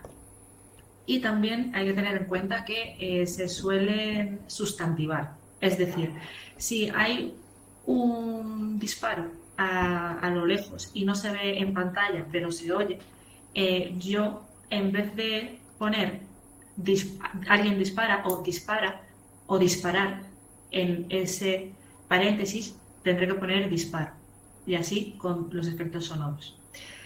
Los subtítulos también tienen dos líneas de texto, excepcionalmente tres, pero eso sobre todo se da en el subtitulado en directo para informativos, por ejemplo, donde la información debe ser muy exacta o es más complicado economizar el lenguaje. También existen los subtítulos con desplazamiento. También he escuchado subtítulos dinámicos cuando estaba en el máster en, contraposición con los subtítulos estáticos, que son los que a día de hoy se, suelen usar. Eh, pero no sé si eh, aquí eh, somos muy, muy fans del cine y a mí se me vino justo cuando estaba eh, leyendo y repasando esta norma, en este momento, el nuevo tráiler de, de, la película de Spider-Man, eh, en la que los subtítulos van desplazándose por toda la pantalla. Entonces eso para, para las personas sordas pues es un complemento, es una forma de mejorar, de enriquecer su experiencia.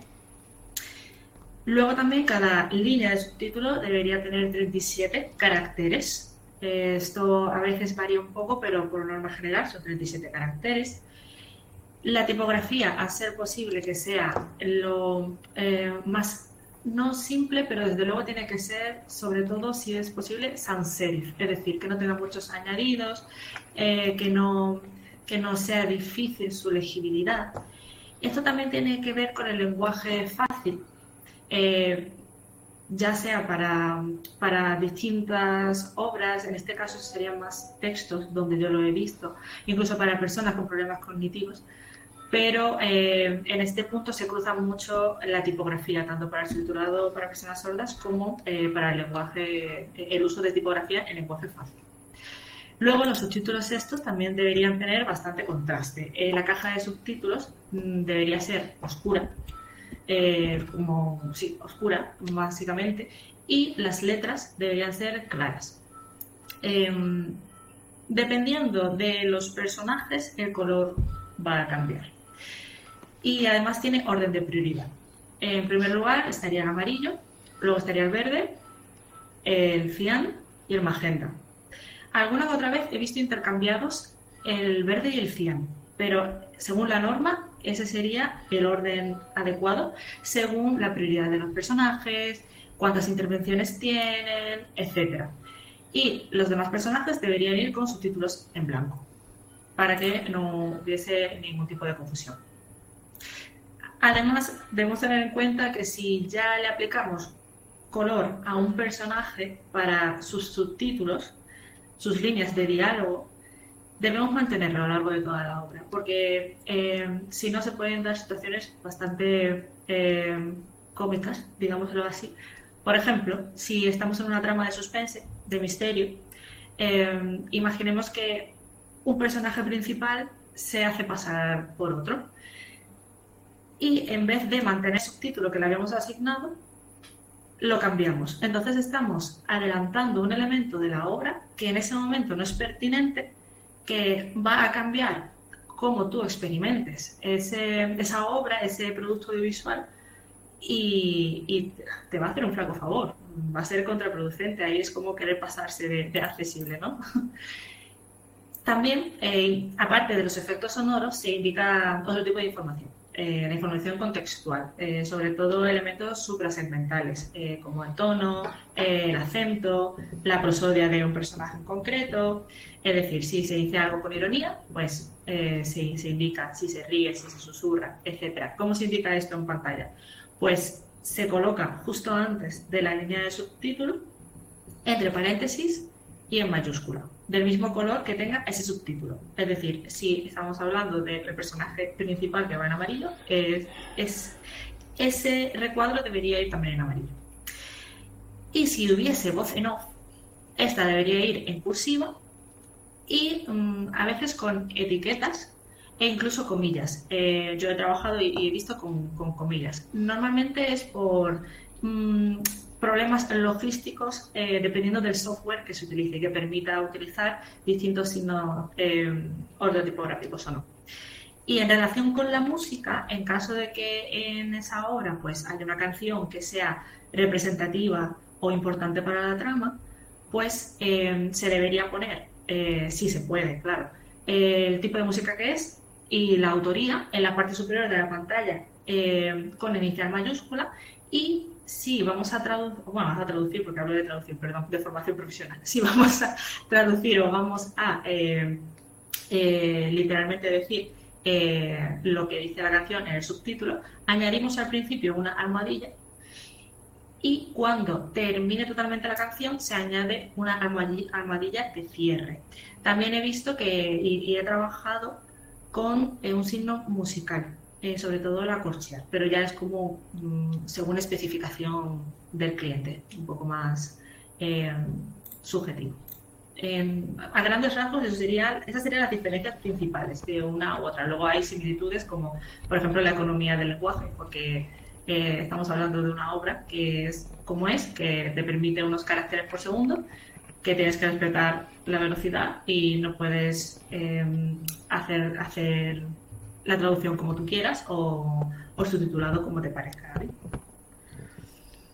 Genial.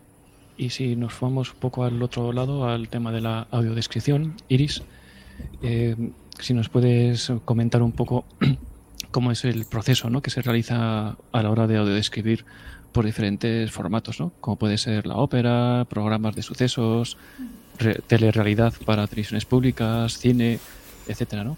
¿Qué diferencias, similitudes? Cuéntanos un poquillo, ahondando un poco en este, en este tema.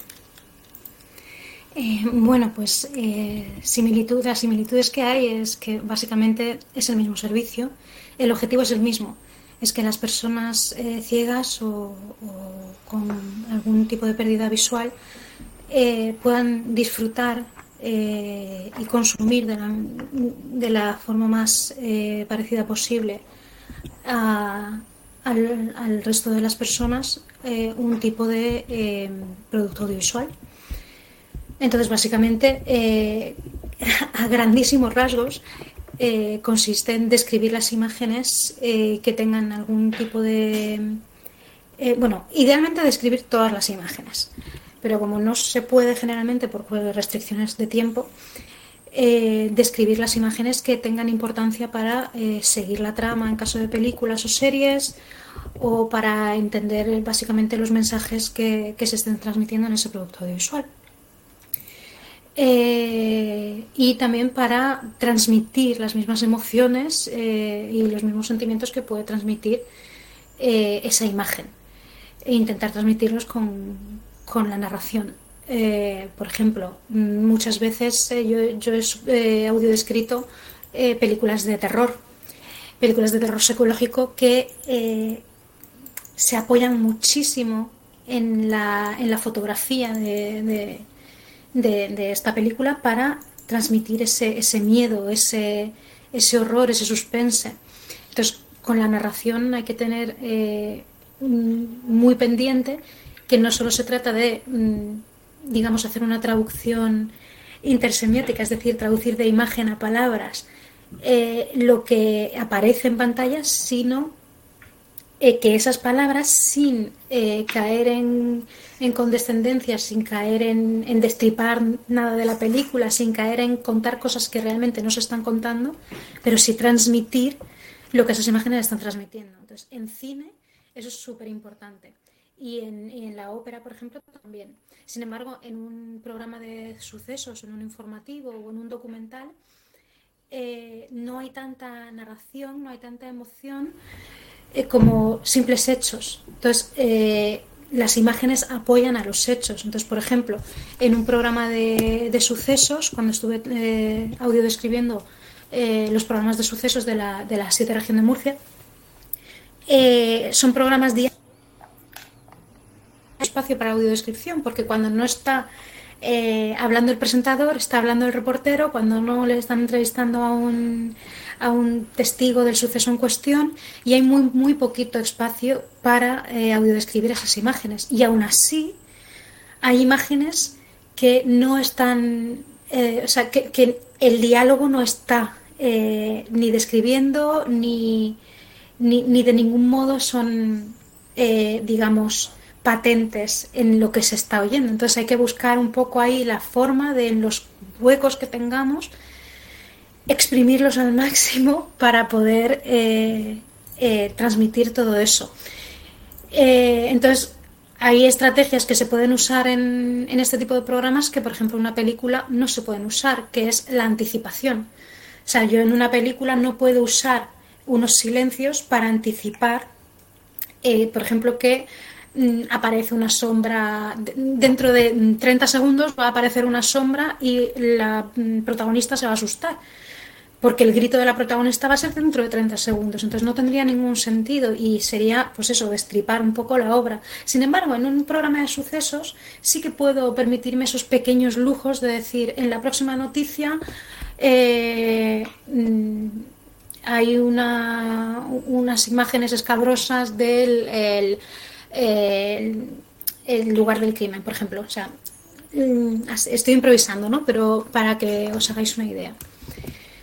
Y luego en, ópera hay otra particularidad que no, tenemos ni en cine. Bueno, en cine podemos tenerla dependiendo de qué tipo de, cine, pero sobre todo en sucesos, en informativos y tal, no tenemos, que es respetar la música. Eh, la persona que va a, disfrutar de una obra operática no solo quiere escuchar el diálogo y no solo quiere saber lo que está pasando en el escenario, sino que también tiene que disfrutar de la música. Entonces no podemos usar todos los momentos en los que no se está cantando para estar describiendo detalle a detalle todo lo que, lo que acontece en el escenario, porque la música también tiene que disfrutarse. Y ahí tenemos la ventaja, como a lo mejor se puede tener también en DVD, que es el de las audiointroducciones, que cosas que son comunes a todo el espacio de esta ópera, por ejemplo, eh, cuestiones de el escenario si no se cambia mucho y tal, se pueden describir antes, justo antes, un poquito antes de eh, la ópera en cuestión. Eh, porque no tiene que ver con la narración, sino simplemente con cómo está configurado el escenario, por ejemplo. Eh, luego, en el caso de, los programas de telerrealidad, también depende mucho de qué tipo de programa de telerrealidad. Yo estuve, yo estuve sobre todo escribiendo uno que era de como, como emparejamientos, era como una casamentera, eh, una celestina. Eh, en, ese, en, esos casos, eh, básicamente lo único que tenía que describir eran las expresiones faciales de las personas cuando se conocían. Porque el resto del tiempo estaban hablando, todo el mundo estaba hablando todo el rato. Entonces realmente yo tenía en un programa que a lo mejor podía durar dos horas y media, mm, tenía, no lo sé, 20 intervenciones de audiodescripción porque no me dejaban hueco y entonces simplemente tenía que intentar cuando podía eh, describir las reacciones que no estaban verbalizando las personas eh, cuando, cuando se conocían personalmente después de que les hubieran dicho, mira, te he encontrado a alguien que te va a encantar. Eh, en otro tipo de, programas de telerrealidad, como puede ser, por ejemplo, se me ocurre un Masterchef, que yo no he hecho la audiodescripción de Masterchef, pero ahí sería muy, distinto. Habría que prestar mucha atención a, los emplatados, a los procesos, también a las expresiones de los concursantes, de los, de los jueces. Entonces ahí tendría que haber muchísimo más, eh, más cuidado y ver dónde se puede, dónde se puede incluir todo esto.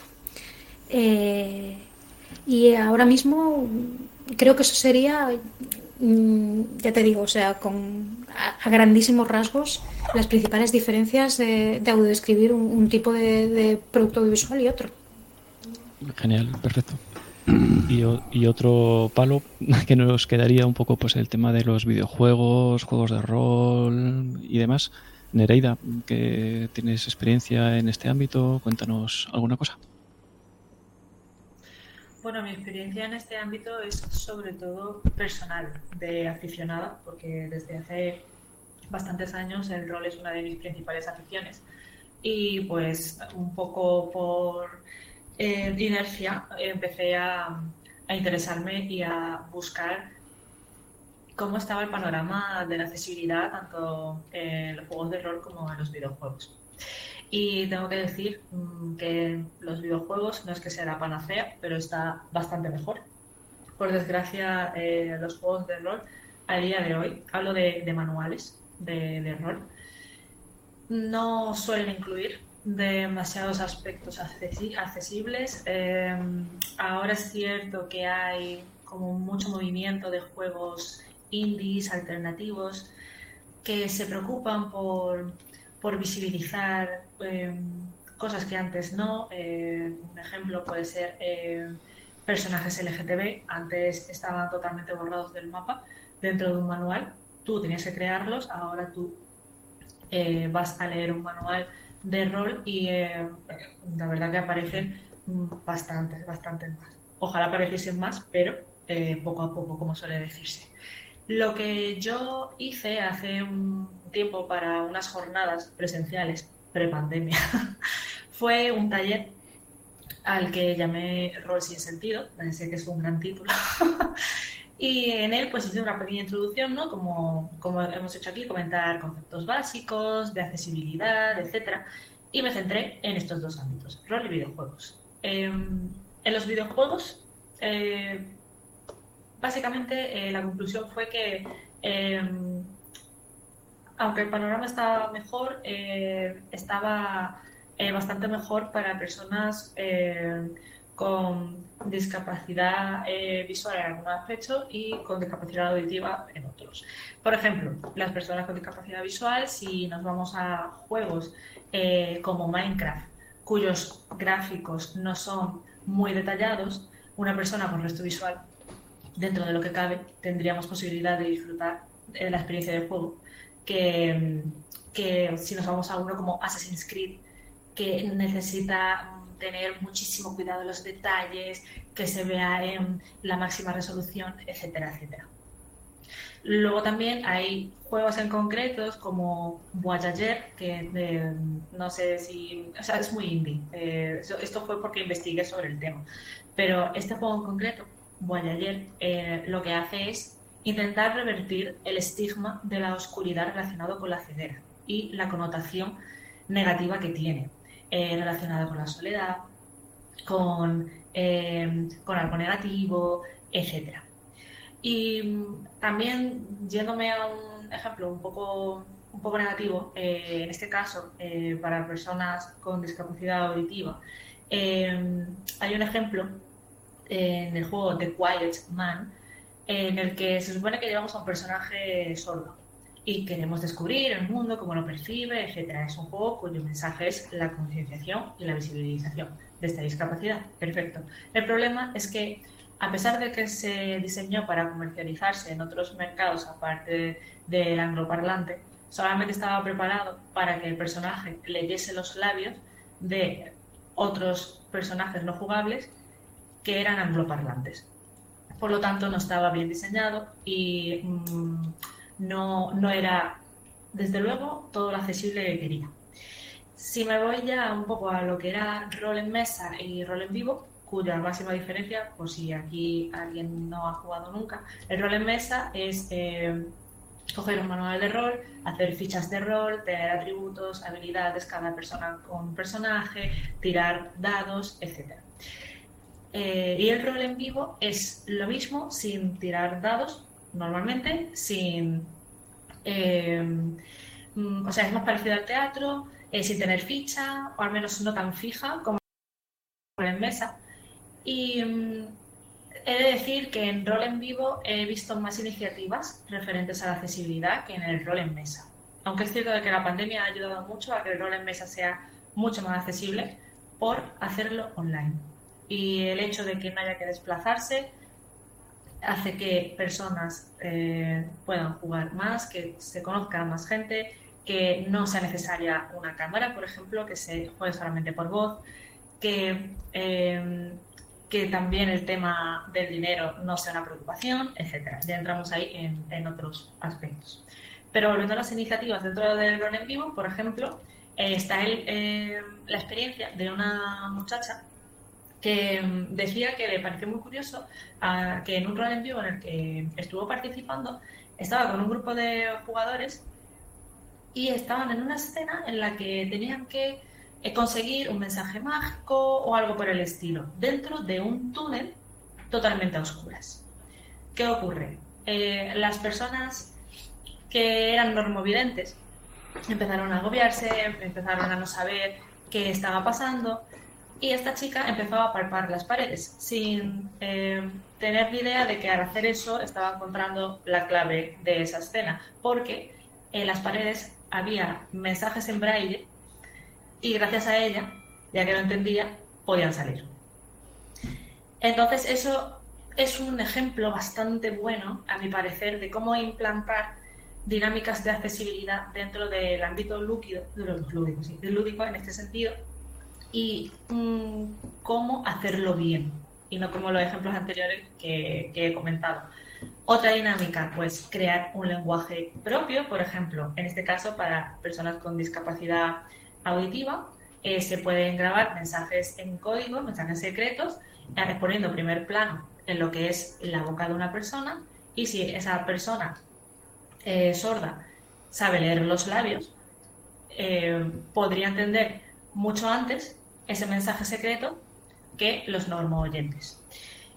Ahora lo que estoy intentando eh, organizar, que es, es, simplemente un boceto, irá poco a poco cogiendo forma, eso espero, son como una especie de, de, jornadas que estén centradas en la accesibilidad, ya sea en el diseño de partidas o que la accesibilidad sea un elemento bastante clave, o hacer charlas, cosas de ese estilo. Y para ello, pues, incluso he hablado con la asociación Ayudar Jugando, que no sé si la conocéis, pero básicamente es una asociación que eh, se centra en causas y proyectos sociales solidarios reparte bastante, bastante dinero, sobre todo en ámbitos donde hay bastante conflicto, eh, con niños en riesgo de exclusión y adolescentes también, etcétera. Entonces, pues con ellos lo que hablamos es de una potencial actividad en la que, ¿qué pasaría si se diseña una partida eh, para, en este caso, para normovidentes con el fin de que eh, sepan a través de la inversión mmm, lo que eh, podría suponer vivir con resto visual, al menos en parte, o con ceguera.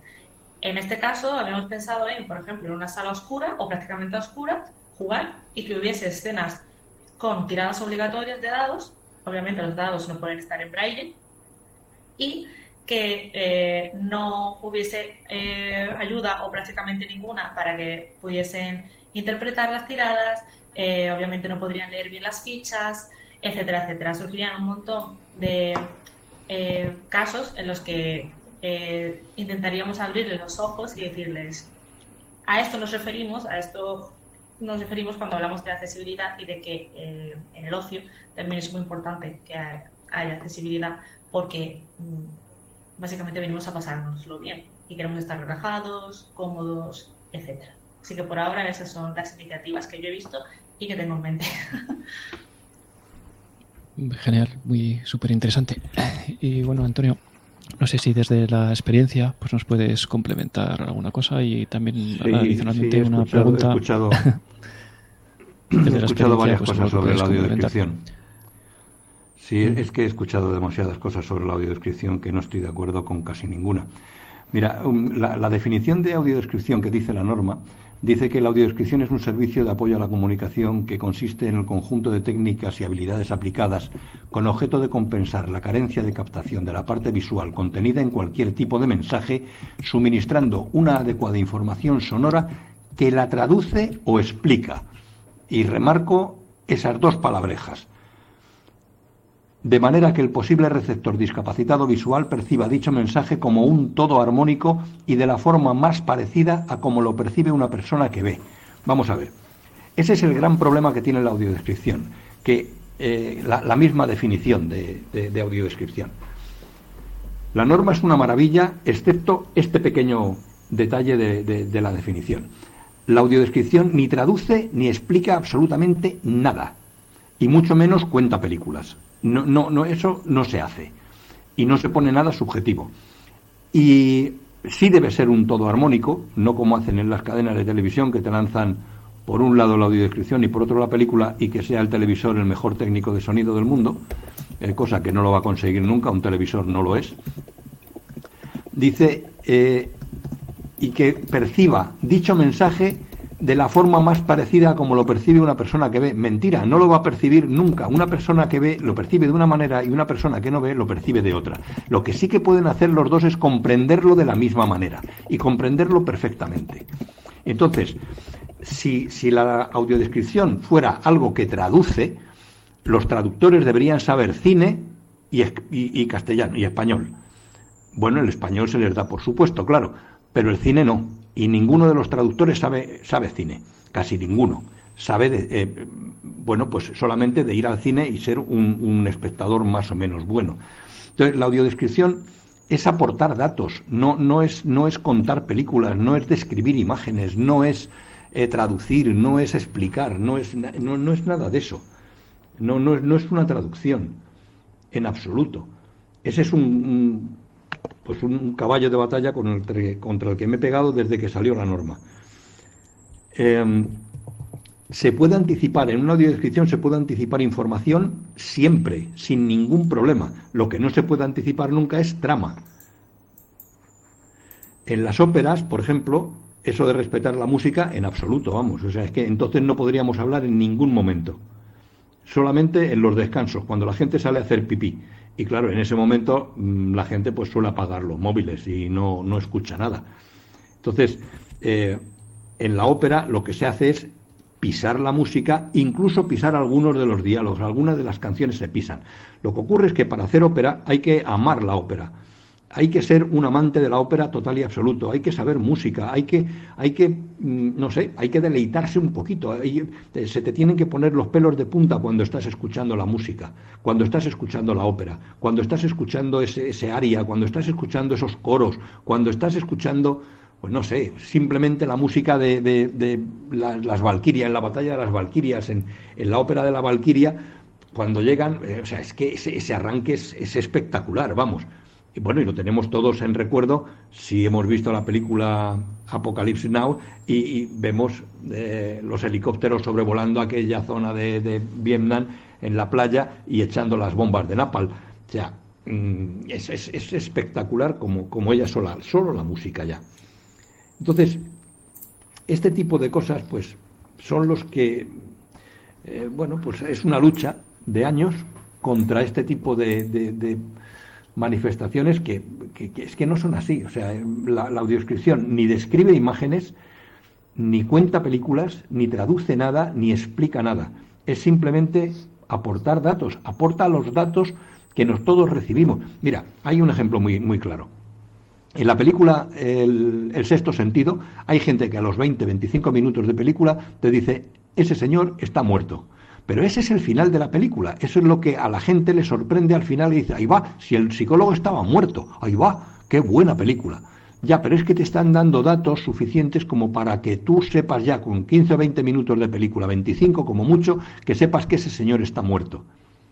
Hay gente en el cine que lo sabe y hay gente que se sorprende al final porque no lo ha conseguido averiguar. Bueno, pues el ciego tiene que recibir los mismos datos que recibe esa persona que sí ha recibido todos los datos necesarios para saber que ese señor está muerto, pues el ciego tiene que recibir todos esos mismos datos para que poder llegar a la misma conclusión. No es para que llegue, sino para que pueda llegar a la misma conclusión. Y a los 15, 20, 15, 25 minutos, decir, este señor parece que está muerto, o que no se entere y al final de la película se sorprenda como la gran mayoría de gente cuando sale del cine y dice, joder, es que estaba muerto el psicólogo. Vale, pues sí, estaba muerto o en la película los otros te están dando detalles y te están dando datos diciéndote que esos señores son los fantasmas, son los otros. ¿No lo pillas? Bueno, pues al final te darás cuenta porque ese es el final de la película. Pero te están dando datos desde un principio y a los 15, 20 minutos ya sabes que esos señores son los otros.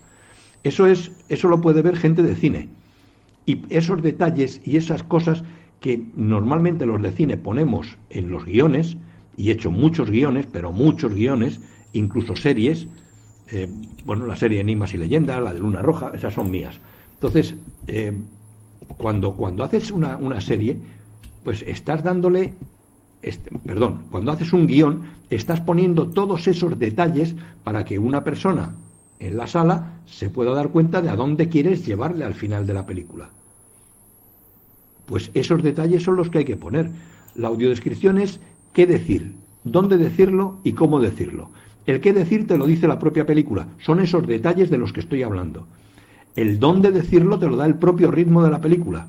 Las, los diferentes ritmos que tiene, porque tiene varios. Una película, si está bien hecha, tiene varios ritmos a lo largo de toda la película. Bueno, eso de los ritmos, cuando he dado clase a traductores, a, gente de, traducción, me cuesta meses metérselo en la cabeza, incluso, bueno, eh, hay veces que es imposible. Y sin embargo, con gente de cine, estoy dando ahora clases a, formación, estoy haciendo ahora formación de formadores para la formación profesional en la rama imagen y sonido, de audiodescripción y subtitulado. Bueno, pues eh, a estos señores les dices ritmo y ya hemos terminado. O sea, ya no hay, no hay ningún problema más. Se acabó. Ya saben de qué estamos hablando. Con lo cual, el dónde lo han pillado a la primera, el qué lo han pillado a la primera y el cómo, que es lo más complejo, bueno, pues eso es lo que nos está costando un poquito perfilar para ver cómo tengo que decir todo esto que tengo que decir en dos segundos. Pues muy difícil. Pues ala, venga, a cortar palabras y a, quitar paja, porque lo que hay que decir es lo fundamental y, tiene que haber hueco para lo fundamental. Entonces, ese es un esa es una gran diferencia entre cómo hacemos las, las audiodescripciones en Aristia y cómo se hacen en el resto de, lo demás. Luego hay otras cosas con las que estoy de acuerdo. Por ejemplo, las, cadenas de televisión están haciendo eh, programas audiodescritos que son auténticas bazofias, porque no les vale a, los ciegos para nada. Eh, la gala de los premios Goya, me llaman Televisión Española para decirme que, Antonio, tenemos que describir la gala. Digo, no creo que haga falta. La gala se entiende perfectamente. Ya, pero tiene que ir audio descrita porque eh, son cosas de arriba y tiene, vale, bueno, pues vale. Eh, pásanos un presupuesto y les paso un presupuesto por las cinco horas de audiodescripción, claro, en directo. Dos bocadillos, uno al principio y otro al final, porque dentro es imposible decir nada, como bien ha dicho antes Iris, que le ocurre en algunos programas. Porque la, la audiodescripción Mm, solamente es para, para las películas, series o documentales. Para el resto de programación se entiende perfectamente. Un debate se entiende perfectamente. Un concurso se entiende perfectamente. Una gala de, de, unos premios, a poquito que esté bien hecha, se entiende perfectamente. Bueno, el segundo año me dijeron otra vez, Antonio, hay que hacer la gala. Y dije, joder, pero si el año pasado hice solamente dos bocadillos. Uno al principio diciendo buenas noches y otro al final diciendo adiós. Me parece absurdo ya, pero hay que hacerlo y tal y cual. Y el tercero ya me planteé, le dije, mira, lo siento, pero yo no voy. No, no voy porque esto es hacer el ridículo y, no voy. Me viene muy bien que me paguéis cinco horas de audiodescripción por decir dos bocadillos, me salen bocadillos a precio de oro, pero mm, lo siento, pero no voy. Bueno, vamos a preguntar a ver si, si hay que hacerlo o no. Entonces, Televisión Española llamó al CESIA. Y el CESIA le dijo, ah, bueno, pues vamos a preguntarlo. Y el CESIA llamó a la ONCE. Y la ONCE dijo, bueno, déjanos estudiarlo y ya te decimos. Y la ONCE me llamó y me dijo, Antonio, tú has hecho ya la gala dos, dos veces. ¿Tú crees que es necesario? Digo, no, en absoluto. De hecho, ya le he dicho a Televisión Española que no, que no se la hago. Ah, vale. Entonces, la ONCE llamó al CESIA para decirle, no, no, no es necesario. El CESIA llamó a Radio Televisión Española para decirle, no, no es necesario que se haga la audiodescripción. Y Radio Televisión Española me dijo, me llamó para decirme, coño, tenía razón, no hacía falta. Nos dicen que no hace falta. Digo, vale, gracias. O sea que programas mm, informativos, todos y tal, quitando algún vídeo, alguna cosita puntual y tal, vamos, pecata minuta. El resto se entiende perfectamente. El subtitulado, sin embargo, entiendo que todo lo que lleve sonido tiene que ir subtitulado, absolutamente todo. Pero la audiodescripción mm, solamente hace falta en cosas que se comprendan, porque la audiodescripción va directamente a la comprensión. La, audiodescripción no es describir imágenes, es pretender o intentar conseguir que una persona ciega o discapacitada visual comprenda perfectamente un fragmento, una imagen, una imagen, una película, una obra audiovisual. Entonces, no, no hace falta audiodescribir programas pero les viene muy bien. Imagínate, si tienen que hacer seis horas a la semana y se tiran de una gala de premios Goya cinco horas con un buenas noches y un adiós, hombre, pues lo acaban de bordar. Esa semana ya lo tienen todo hecho. A poquito que pongan cualquier otro programilla de estos de Chichinabo, pues ya lo tienen todo arreglado. Y luego, no, no, no, son, son, no, no, es, no es de recibo. Pero bueno, en cualquier caso, que mm, la audiodescripción no describe imágenes, no cuenta películas, no traduce nada, no explica nada, simplemente se delimita a aportar datos. Lógicamente, acciones, lógicamente, algunos detalles de imagen, lógicamente, porque la imagen también nos está dando detalles. Pues esos detalles hay que, hay que dárselos a las personas ciegas. Y, bueno, pues eh, así se hacen audiodescripciones un poco dignas pero, pero traduciendo imagen, desde luego, muy difícil hacer nada, de audiodescripción. efectivamente, eh, lo que queda lo que queda clarísimo es que esto es muy complicado, que aparentemente de fuera pues a veces no pues no, no, le da la importancia a veces que, que, tiene. Buscar pero buscar ese equilibrio entre decir solo lo que hay que decir en el momento adecuado sin porque hay veces, por ejemplo, pensando, estoy pensando en la Guerra de las Galaxias otra vez, que hay muchas escenas, hay detalles pequeños que habría que ser un, todo un experto en un seguidor de la saga para poder entrar a esos detalles y que no hay tiempo ni a lo mejor procede en ese momento de decirlo no. Pero hay que saber elegir el que. Y sin embargo, y sin embargo has, mencionado una saga, has mencionado una saga en la que eh, afortunadamente, como es una saga, como tiene muchísimas películas, pues tiene ya nueve, pues entonces es como una serie que, poco a poco vas contando detalles, vas dando detalles de, los que son, eh, pues por ejemplo, el ala X, el ala X de los rebeldes, de la flota rebelde, está perfectamente definida. Lo que ocurre es que está definida a lo largo de tres o cuatro películas, ah. porque va a cachos. A lo largo de varios, a lo largo de varios huequillos. Claro, claro. Claro, porque es que no tenemos huecos, es lo que mencionaba antes. O sea, un, animal de avatar tienes que describirlo en, dos, tres huecos porque es que es imposible describirlo en uno solo. Entonces, bueno, ahí sí que estamos describiendo eh, fragmentos de imagen, no la imagen, porque no describimos al animal, describimos fragmentos del animal que son sobresalientes. Pues, por ejemplo, las dos hileras de ojos que tienen a cada lado de la cara eh, en, gradación de, tamaños. Desde arriba a abajo van cambiando, los ojos van, van variando de tamaño, de mayor a menor. Entonces, bueno, y son dos filas, una a cada lado de la nariz. Bueno, hay cosas que se pueden. sí, sí, sí, sí. Hay cosas que se pueden comentar mejor, como el X-Wing que, salen varias veces, pues se puede comentar, pero otras que son puntuales, que salen en un momentito, solo que duran segundos, pues si en ese momento no lo comentas, pues ya no tiene sentido comentarlo después y es imposible, es imposible, no se puede entrar a todos esos detalles. O, o sí se puede, porque hay veces que hay veces que se puede hacer aprovechando cualquier otro detalle. Mira, en la película Shrek, Shrek 2, en la número 2, hay un momento en el que, bueno, ellos están robando una, han robado de la, a, la, bruja, le han robado un elixir que te hace, eh, te da otro aspecto, ¿no? Te da un, un aspecto maravilloso. Entonces, eh, la, la, la, huele al principio de la conversación, la huele Shrek, el ogro, y estornuda. No cabe absolutamente nada, es imposible. Ese estornudo cae, parte de la poción cae sobre una seta y es imposible decirlo de ninguna manera. está hablando asno y está hablando el, gato. Eh, bueno, pues eh, están, están los tres ahí enredados, es imposible. A los dos minutos de haber pasado eso de la rosa, ellos se van de allí y se van decepcionados porque no ha ocurrido nada al beber el brebaje. Cuando se han ido, la rosa se transforma, eh, perdón, la, la seta se transforma en rosa. Esa transformación tiene hueco suficiente para que digamos que cuando es que estornudó, un poco de poción cae sobre la seta que ahora se transforma en rosa. Es decir, que cuando te dan hueco, puede pasar dos minutos y puedes decir perfectamente lo que tenías que haber dicho en un principio, que no podías, pero que buscándole las vueltas, pues sí que se puede. Sea que. claro. bueno, la descripción es, Sí, así, adelante. Sí, es que creo que, que, me explico. ¿Se me oye? Sí, sí. Sí, sí, sí. Ah, vale. Es que no sé si es que me he explicado muy mal o que ha habido aquí algún tipo de malentendido, porque, por ejemplo, en lo de la ópera, obviamente se pisa la música y se pisan las repeticiones de las canciones y los diálogos. Lo, lo único que decía es que se tiene que dejar también escuchar la música.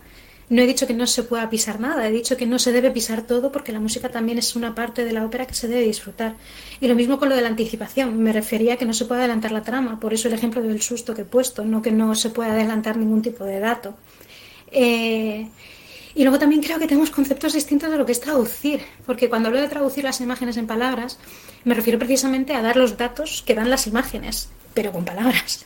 Eh, por eso he hablado de traducción intersemiótica. No, pero eso no, eh, pero, eso no es traducción. Eh, eso, aportar los datos que da una, una imagen, aportar los datos que te están dando unos gestos, aportar los datos que te están dando unas acciones determinadas, eso no, no, es, no es traducir, eso es simplemente, es lo que hacemos cuando, mira, cuando hacemos un guion tenemos que procurar que nuestro guion lo lea un productor, se enamore del guion y nos lo pague y haga la película.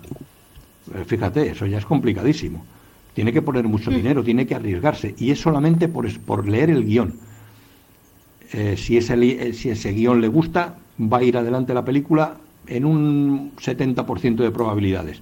Si no le gusta la película, vamos, es muy difícil que la película vaya adelante.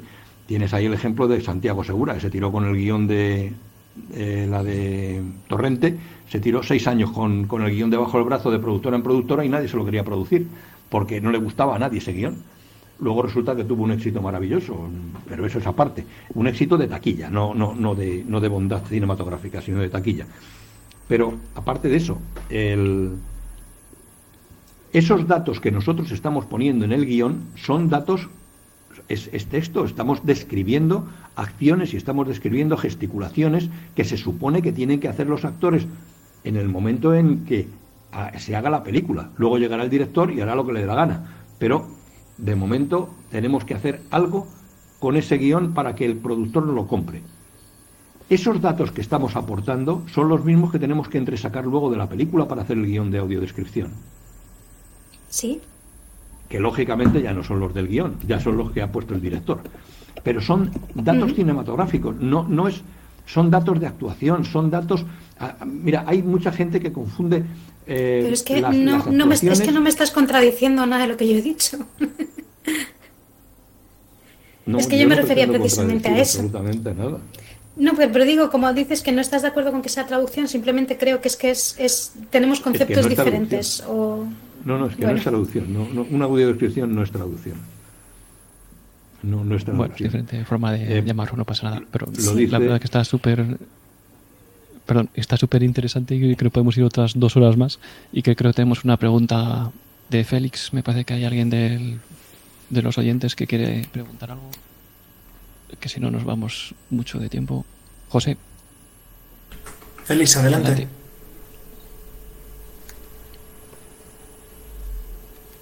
Félix no tiene micrófono, ya verás. Pues que lo pregunte por escrito en el chat. Vaya, hombre. ¿Alguien más quiere preguntar? Una P en el chat, os damos paso. Mientras Félix arregla lo que tenga por ahí.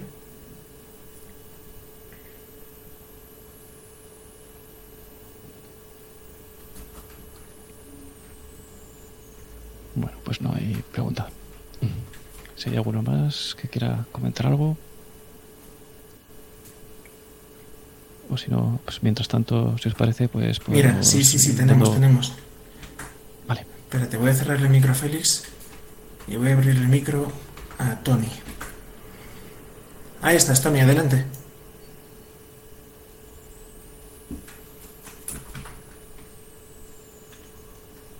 Joder. Problemas técnicos. Vaya, vaya tarde, ¿no? del directo.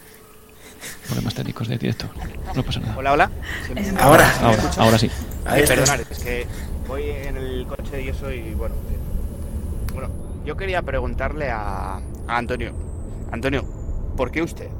¿Por qué una persona, pues eh, aparentemente que, bueno, pues sí, relacionada con el audiovisual y relacionada con el teatro y eso, pero ¿por qué usted?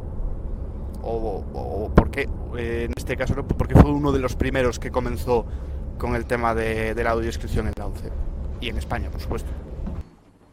Bueno, hay, hay dos respuestas posibles. Una porque estaba en el lugar adecuado, el día adecuado y con la gente adecuada. Eh, y otro porque además de pertenecer al audiovisual, en aquella, en la época en la que empezó todo esto, además de hacer eh, realizaciones y, todo esto con algunas empresas del mundo audiovisual, eh, conocía los trabajos de la ONCE y la ONCE me conocía a mí como locutor, había trabajado para ellos y, además eh, porque tengo un hijo que está afiliado a la ONCE, que tiene una discapacidad intelectual gravísima, bueno, intelectual, sensorial y, física. Las tres, tiene las tres la criatura, con un 80%. Y entonces, bueno, saben de mi acercamiento hacia el mundo de la discapacidad y de mi comprensión hacia, hacia eh, todo lo que sea discapacidad, lógicamente, claro, no tengo más remedio. No, o sea que no tengo mérito ninguno para estar aquí. Eh, simplemente me tocó. ¿Alguna pregunta más?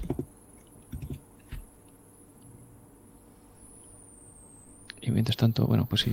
A ver, tenemos. A Alex. A ver. Alex. Ahí no, ahí estaba abierto. Vale. Alex, adelante.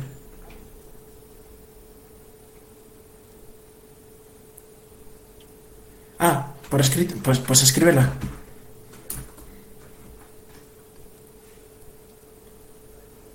Vaya tarde que llevamos con los micrófonos.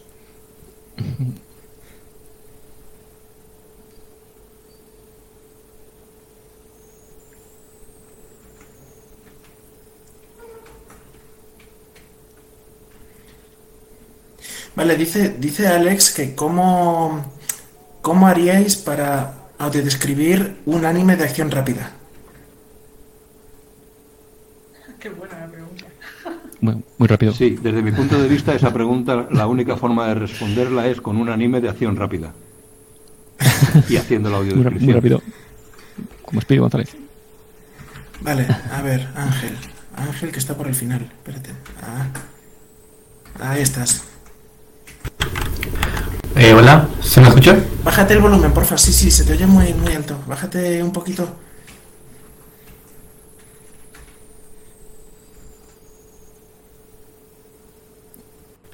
¿Ahí mejor? Ahí mejor, venga, sí. Lo damos por bueno. Adelante.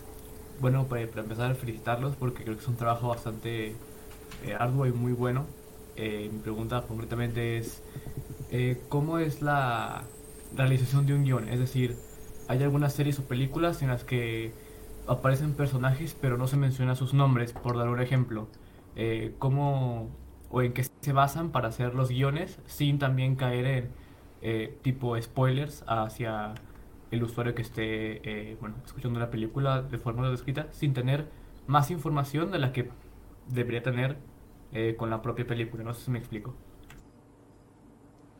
Sí, sí, es, es- y es muy sencillo. La mejor forma de hacer una película sin spoiler, hacer la audiodescripción de una película sin spoiler, es no haber visto la película y empezar desde el minuto cero a hacer la audiodescripción.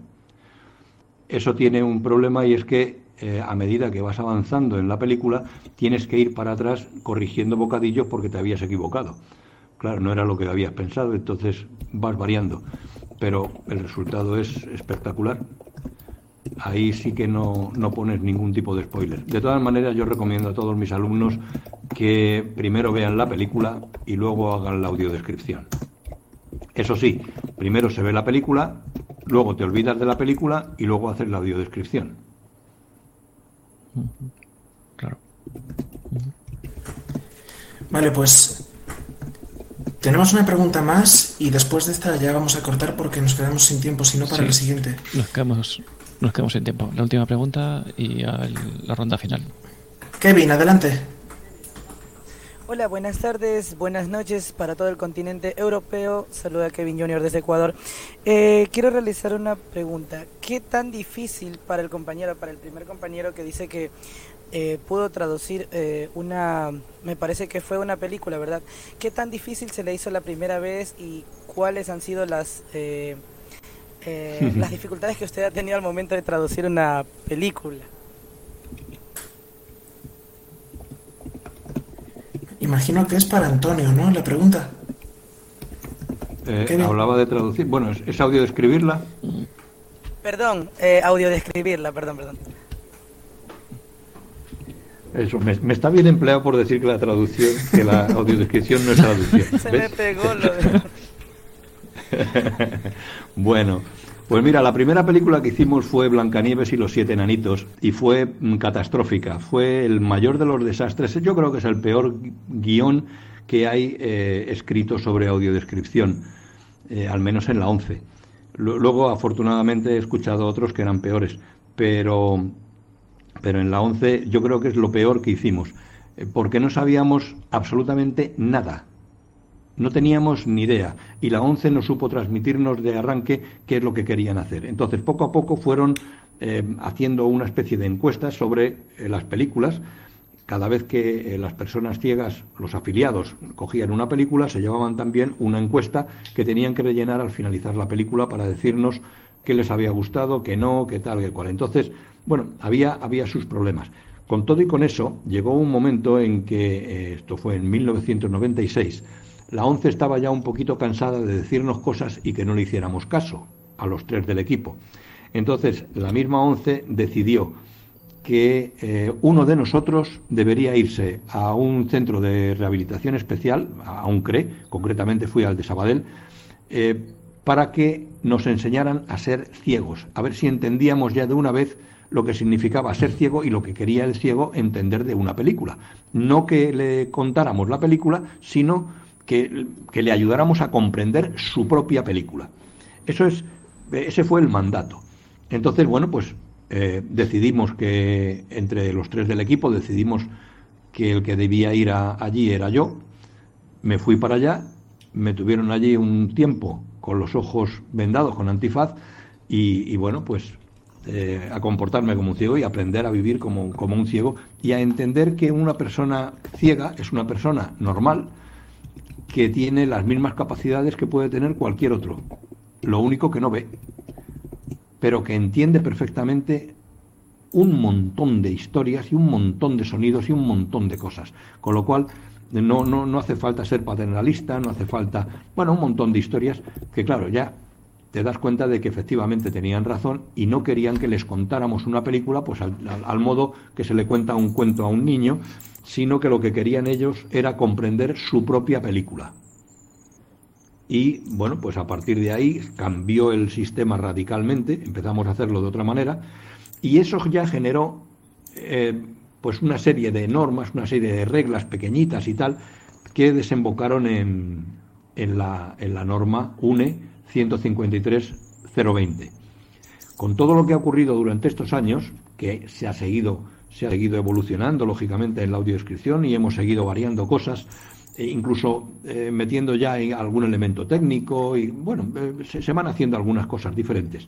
Pero bueno, pues a lo largo de todos estos años, toda esa experiencia pues ha recaído en otro libro nuevo que es eh, Audiodescripción, Norma y Experiencia, que es la recopilación de la norma y de todo lo que ha venido detrás de la norma, pues como ejemplos de qué es lo que no se debe decir, qué es lo que sí se debe decir, en qué se debe hacer hincapié, qué no, qué tal, todo eso. y, bueno, pues es, un aprendizaje continuo, es, esto es continuo, no, no dejamos de aprender y no dejamos de, eh, seguir adelante en, la forma de hacer, eh, porque de alguna manera mm, aquí te detienes y mueres, no hay, no hay posibilidad. Las películas son todas diferentes, las audiodescripciones lógicamente deben ser diferentes. Lo que vale para una no vale para otra.